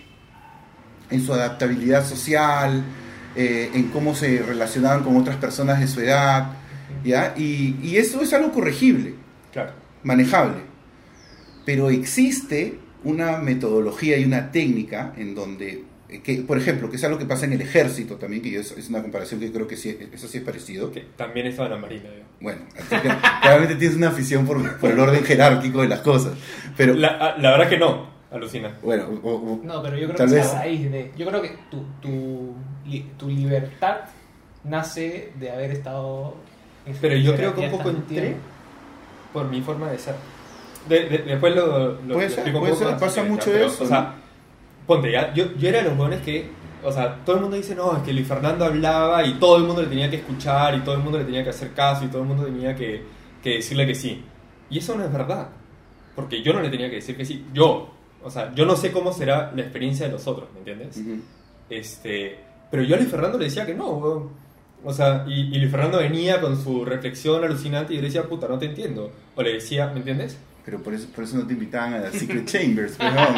Es que es verdad. Puede, o sea, puede eh, ser, por sí, eso. O sea, sí, pues por- porque por, un- por eso empecé diciendo como que, o sea, a mí me cuesta eh, tener una postura sobre esto, ¿me?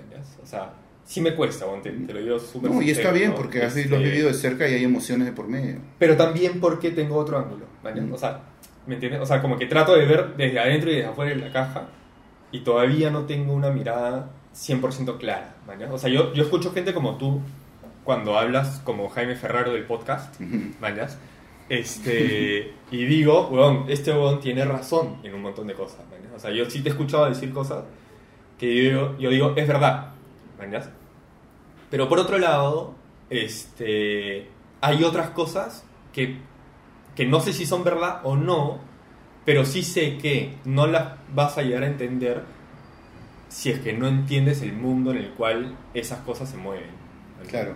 Sí, mira, yo entrevisté a Jorge Bruce, psicoanalista, también en mi podcast.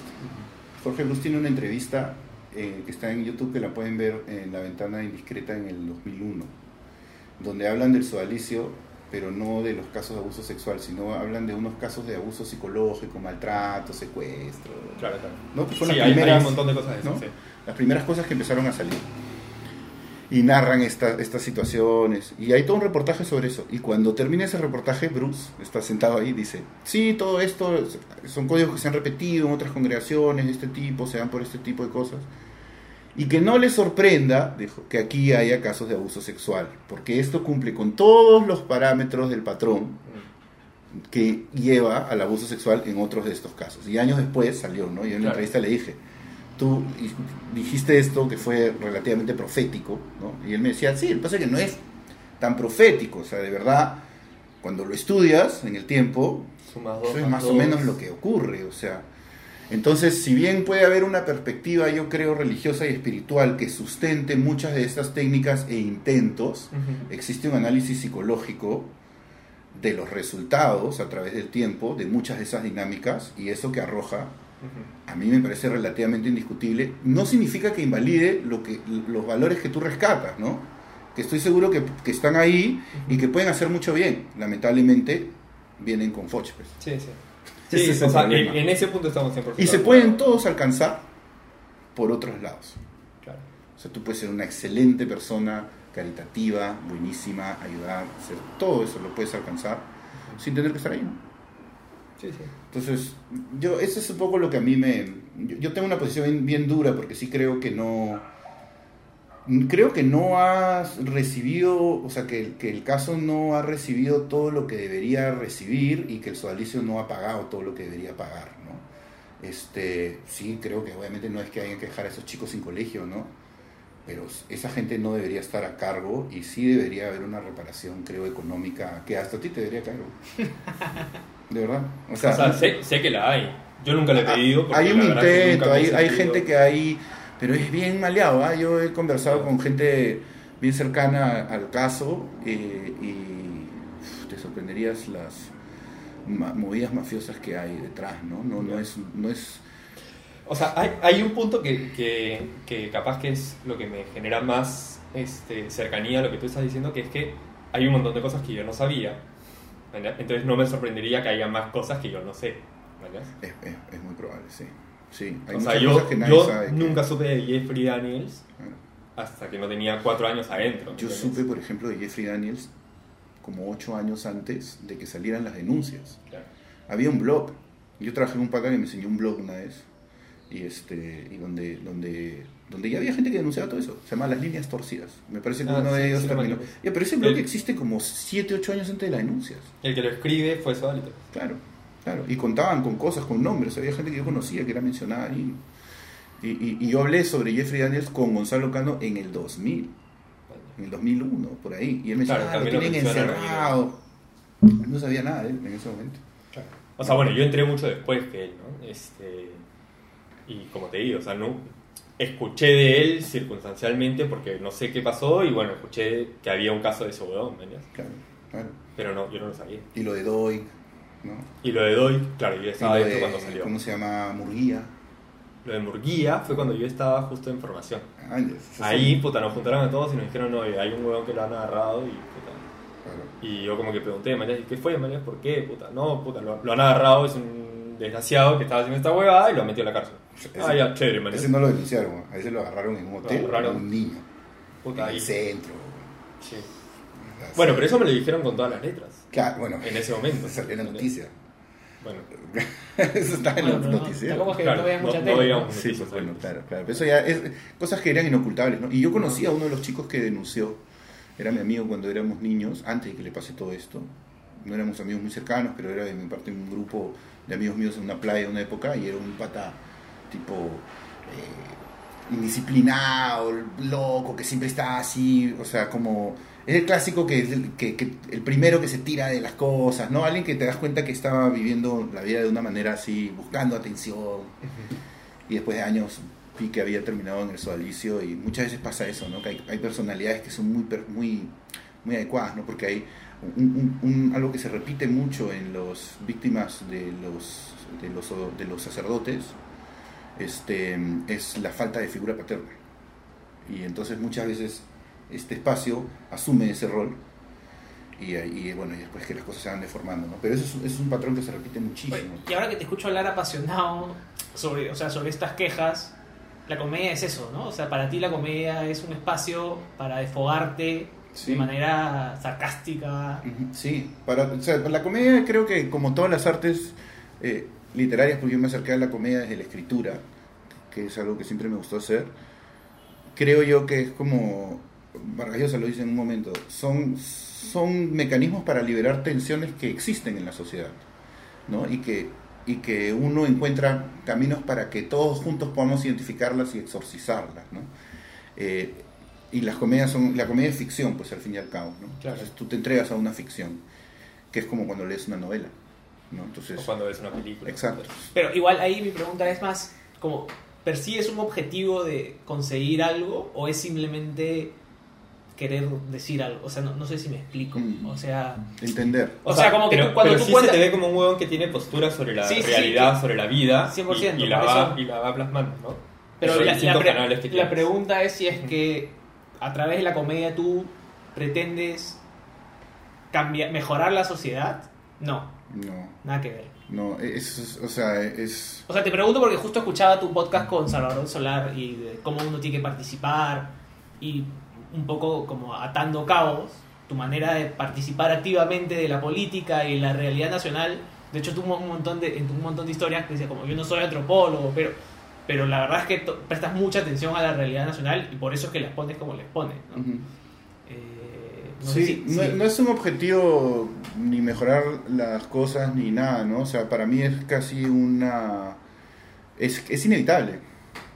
O sea, la gente que para conmigo probablemente ha escuchado como los chistes de mis stand-ups en 80 versiones previas conversando, porque por lo general son ideas que van saliendo. ¿no? Entonces son cosas que van, van conversando y ideas que encuentras que más o menos este, generan cierta obsesión y de repente ya vas y la escribes y un día la desarrollas y no la cuentas mucho, para, pero, pero son, son ideas, o sea, son, es, es mi proceso para entender el mundo, ¿no?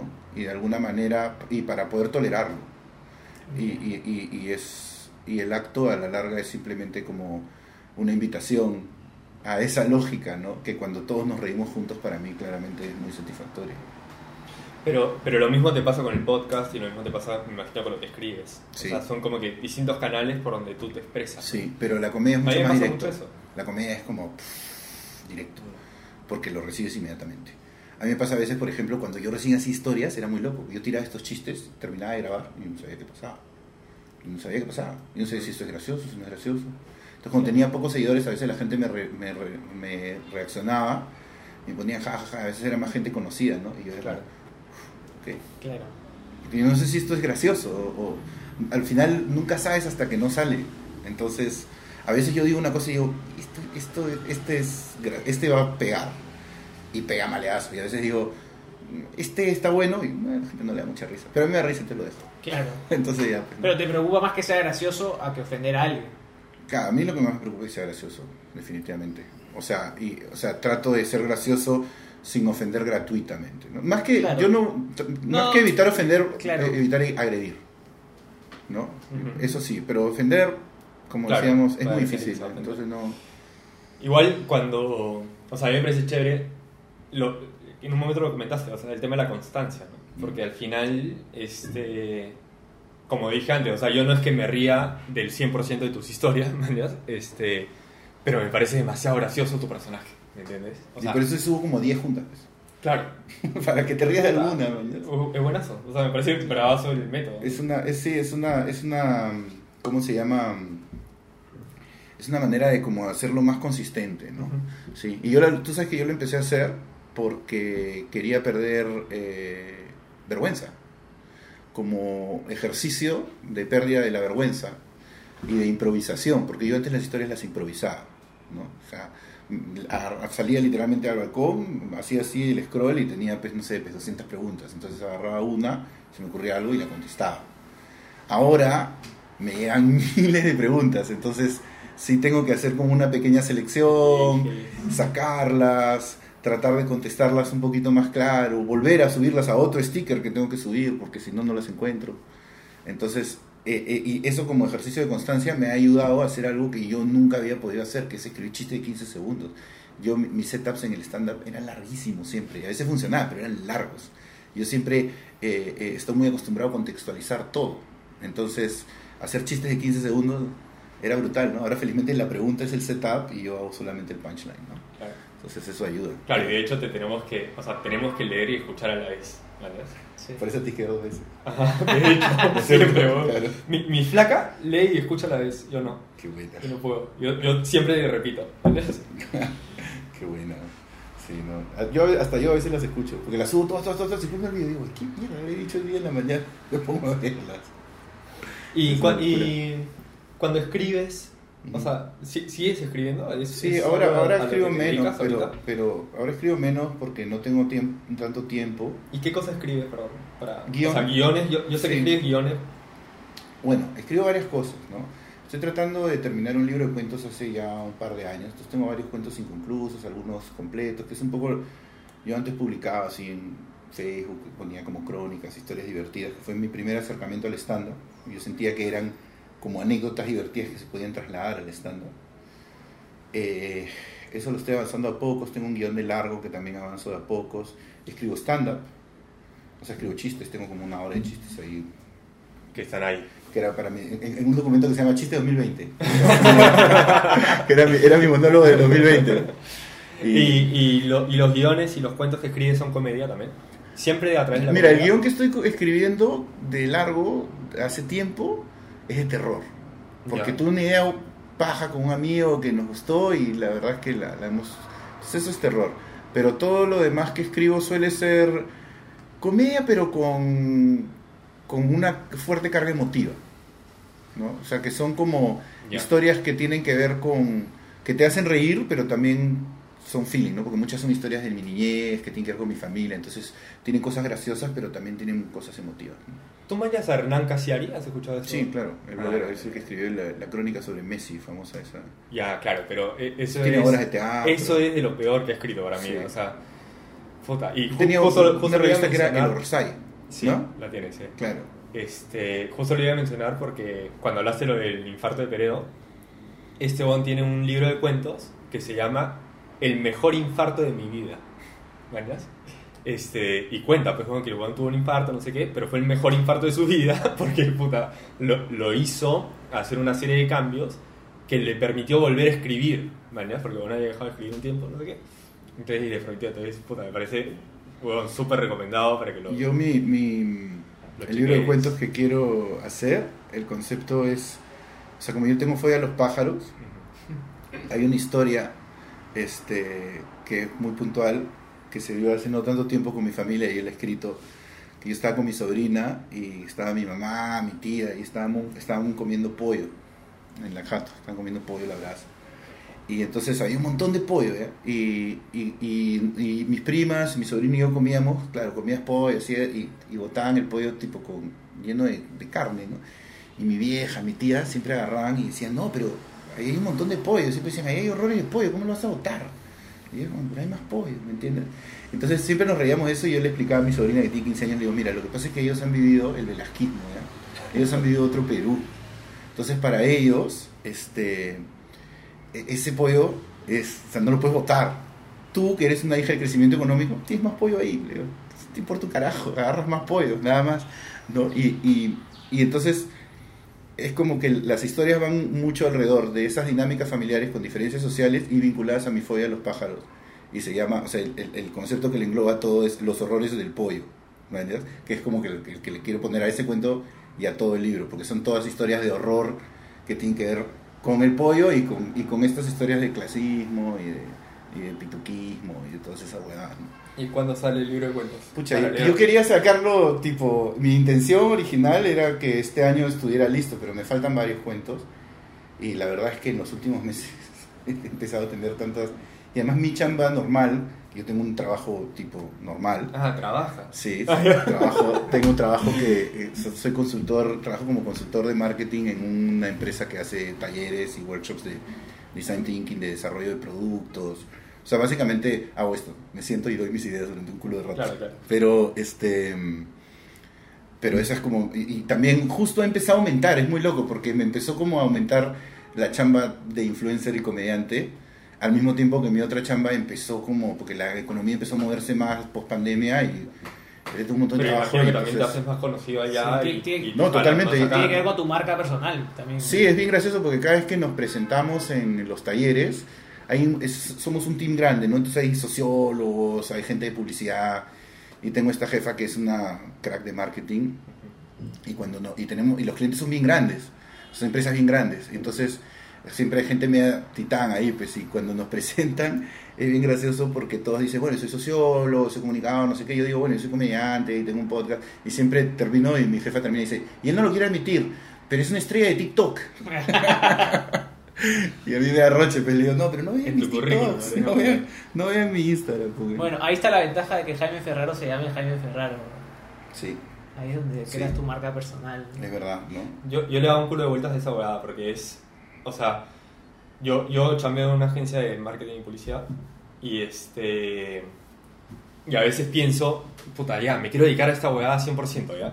Y de hecho, no, no me voy a dedicar a esto 100%, pero ponte, ahorita voy a empezar a viajar y voy a estar por lo menos un año este, sin tener demasiado tiempo para chambear mucho en, en términos convencionales de chamba, ¿no?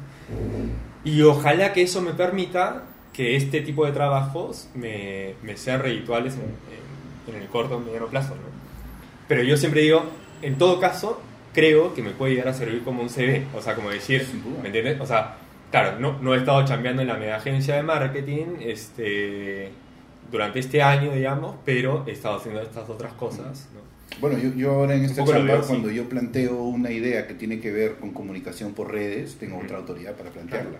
Claro. ¿no? A pesar de que no sé por qué a mí me ha ido bien, ha sido, no sabría cómo replicarlo para otra persona necesariamente, pero sí no, pero claro, pero lo, definitivamente lo estás aprendiendo, o sea, y, Sí, pues. y de hecho ya le debes haber sacado un montón de... sí, sí. de. O sea, Sí. ti- además tienes tu estrategia de subir 10 y de, de TikTok, subir, o sea... Sí, cosas que he ido nos- aprendiendo, Nos has ¿no? contado cosas bastante claras. Sí, de- es verdad, es verdad. Me o sea doy que- cuenta. ah, ¿sí?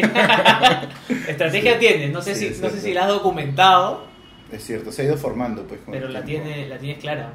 Sí, pues es, es, es verdad, ¿no?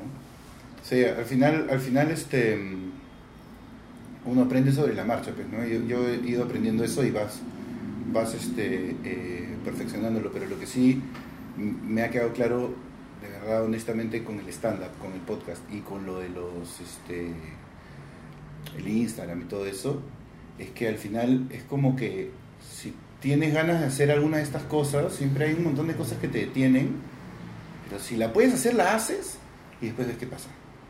¿No? O sea, tú lo tiras al aire y por ahí algo pasa y lo agarra. ¿no? Bueno, así, así nació esto, ¿no? Estamos, Sí. estamos lanzando una moneda al aire y... Muy bien. Y ver qué pasa. y Ya para cerrar, para no quitarte más tiempo, te hemos quitado bastante tiempo. Algo que no te quería dejar de preguntar es. Tú haces stand-up y, y entiendo que es lo que más te vacila, o, por lo menos por donde empezaste, ¿no? Hoy que no ves público de frente, hace año y medio ya, Sí, un montón.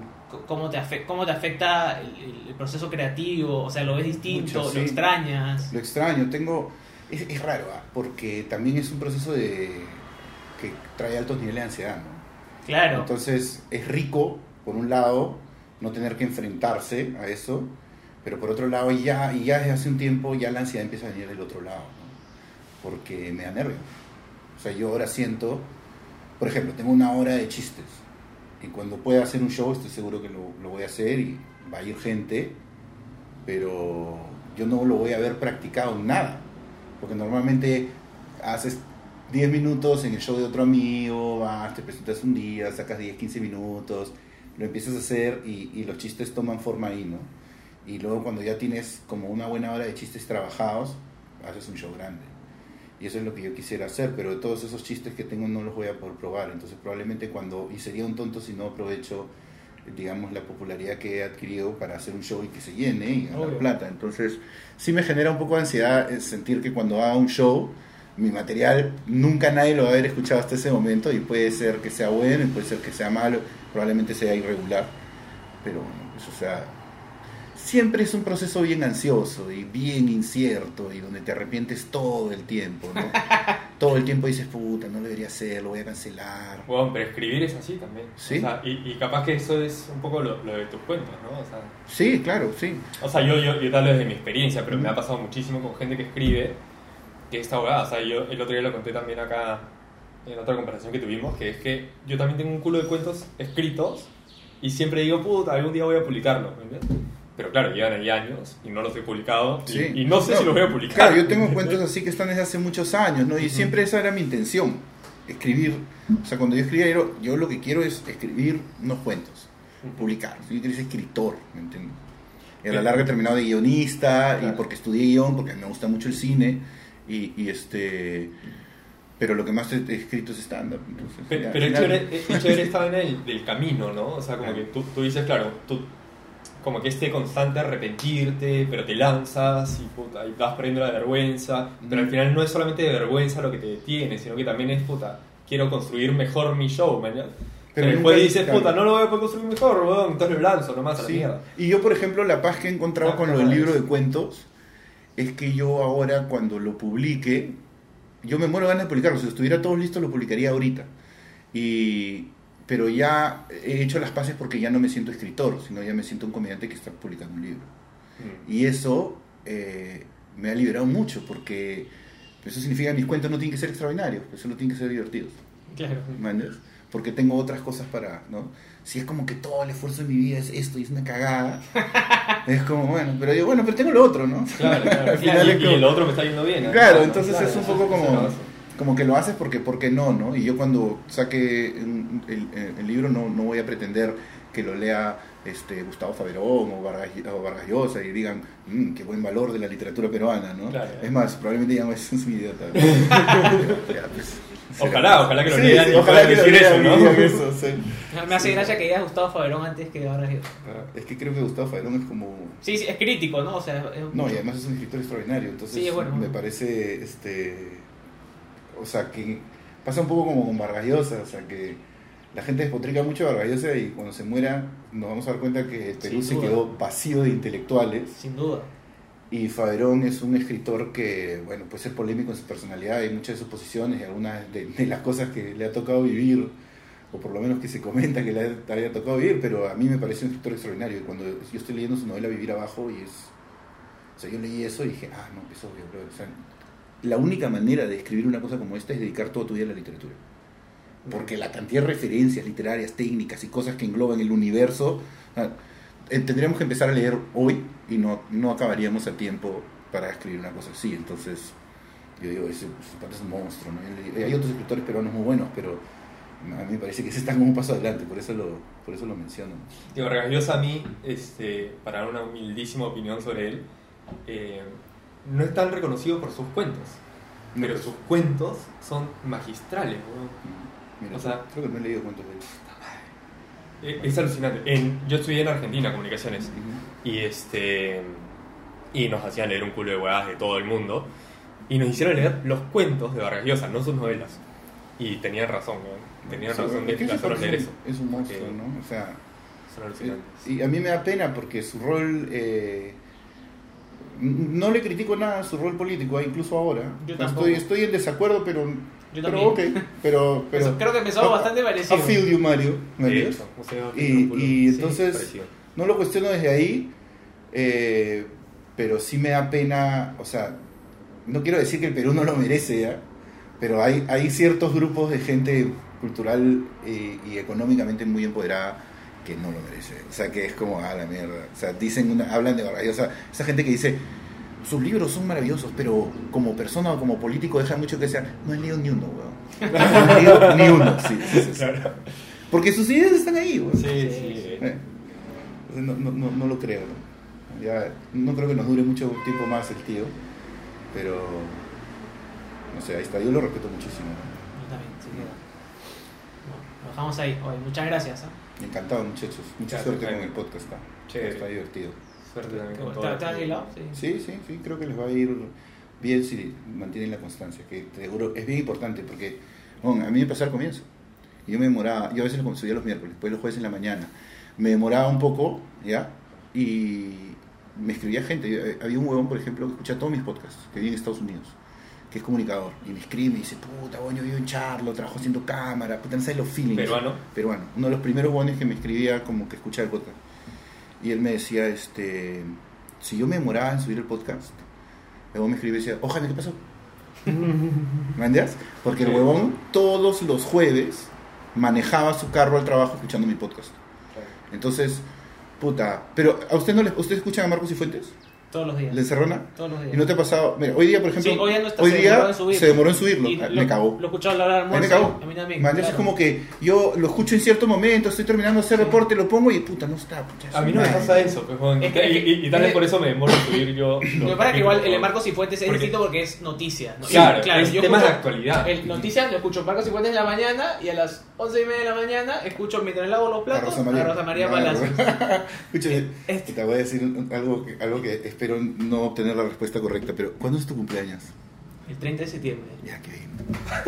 Qué bien. Es que yo detesto la astrología, ¿ya? pero mi novia es fan. Todos mismo signo. ¿ya? Mi novia- es que mi novia es fan y yo cada vez que digo esta, o sea, es fan, no cree, pero es fan. Y, y entonces todo el rato me dice cosas, entonces yo soy muy estructurado.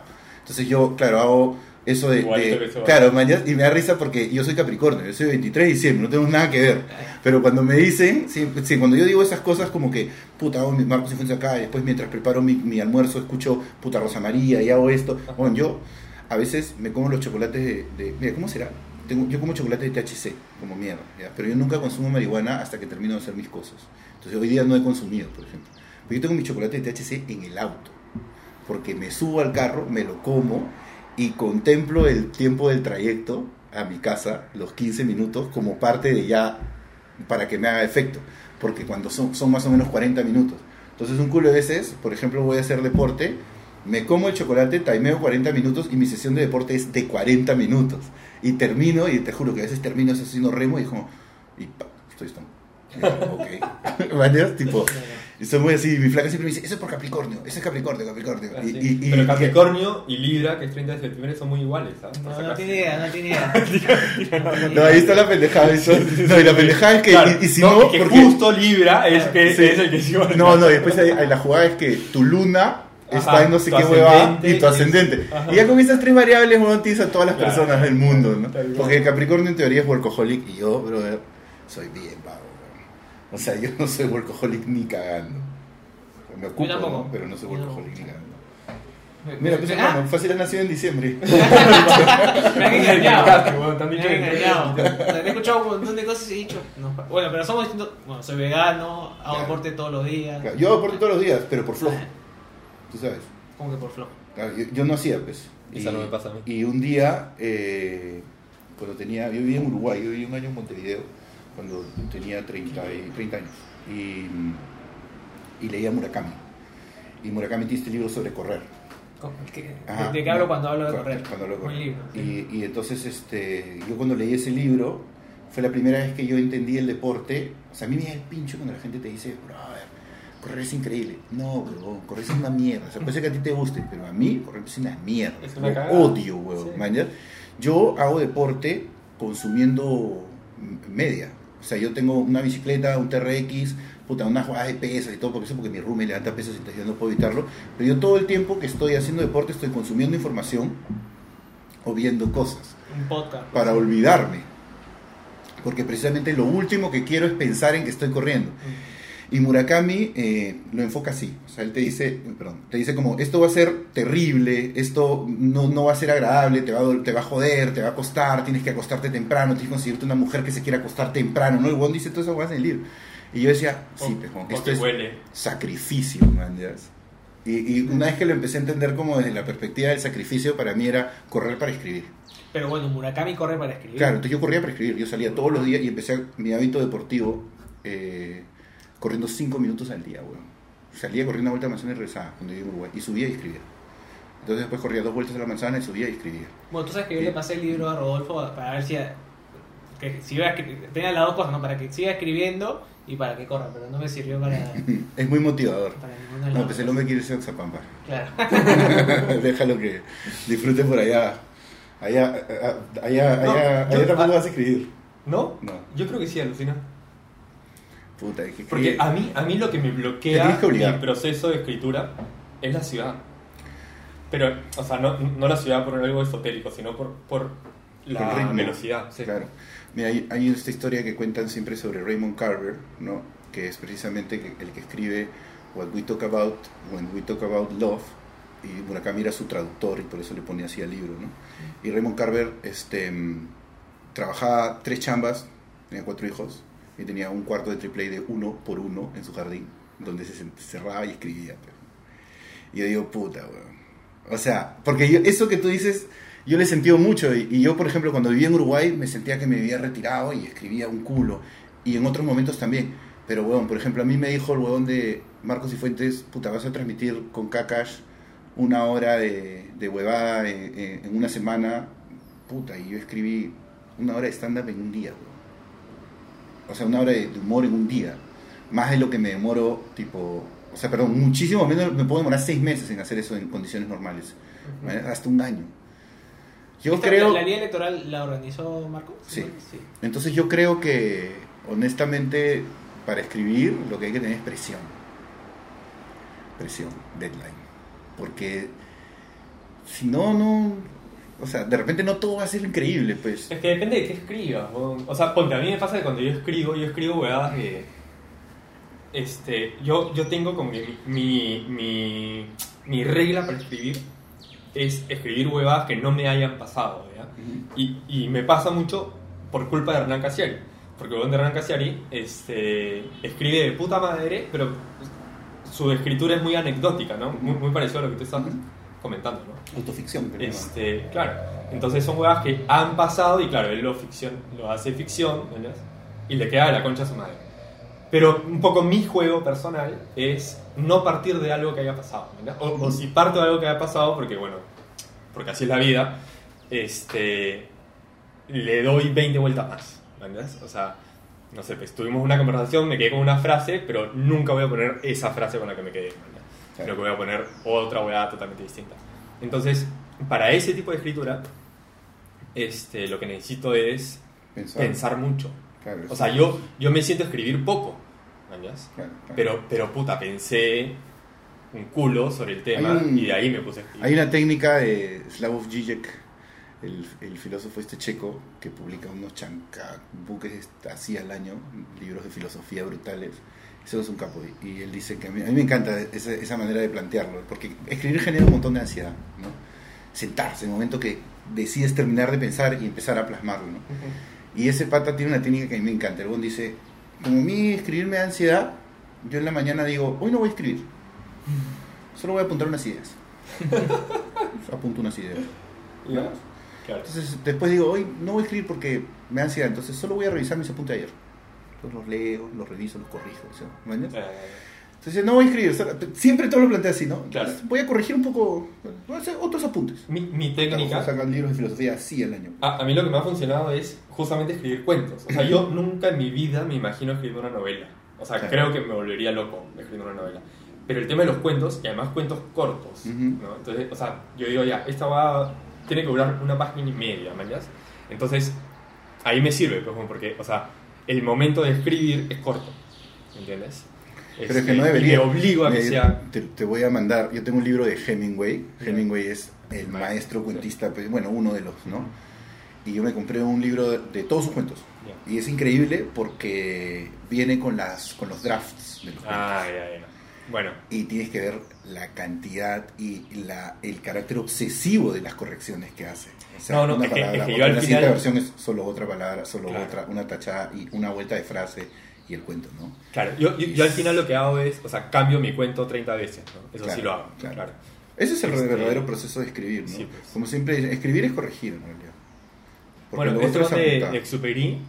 Este, dice que el Principito, que son, o sea, 100 páginas con letra grande Con dibujos. y con dibujos, este, en realidad tenía 600. Claro, ¿no? claro. Sí, pues, de hecho. O sea, yo, yo cuando hago, alucina los chistes de Instagram, yo ya sé que un chiste de 15 segundos son más o menos tres líneas y media en un documento. Y, o tres líneas, casi, casi tres líneas completas, dos líneas y media, según las palabras que use, la velocidad que lo grabe. Claro. Entonces, este, yo más o menos ya lo, lo calculo y a veces me doy cuenta que lo último es más gracioso Eso que lo de- primero. de tuitero. y lo, tuitero, lo- lo- saber lo- cuántos caracteres. lo edito, man, pero eso es lo que he aprendido en esto, ¿no? Yo por eso no tuiteo tampoco, por ejemplo. Eh. Yo Twitter sí estoy como... No, por- por- pero por la polarización. Sí, sí, sí, Sí. Yo ahí, yo sé que yo me meto ahí. Y no salgo, yo también. no, sí, por eso no. Tengo.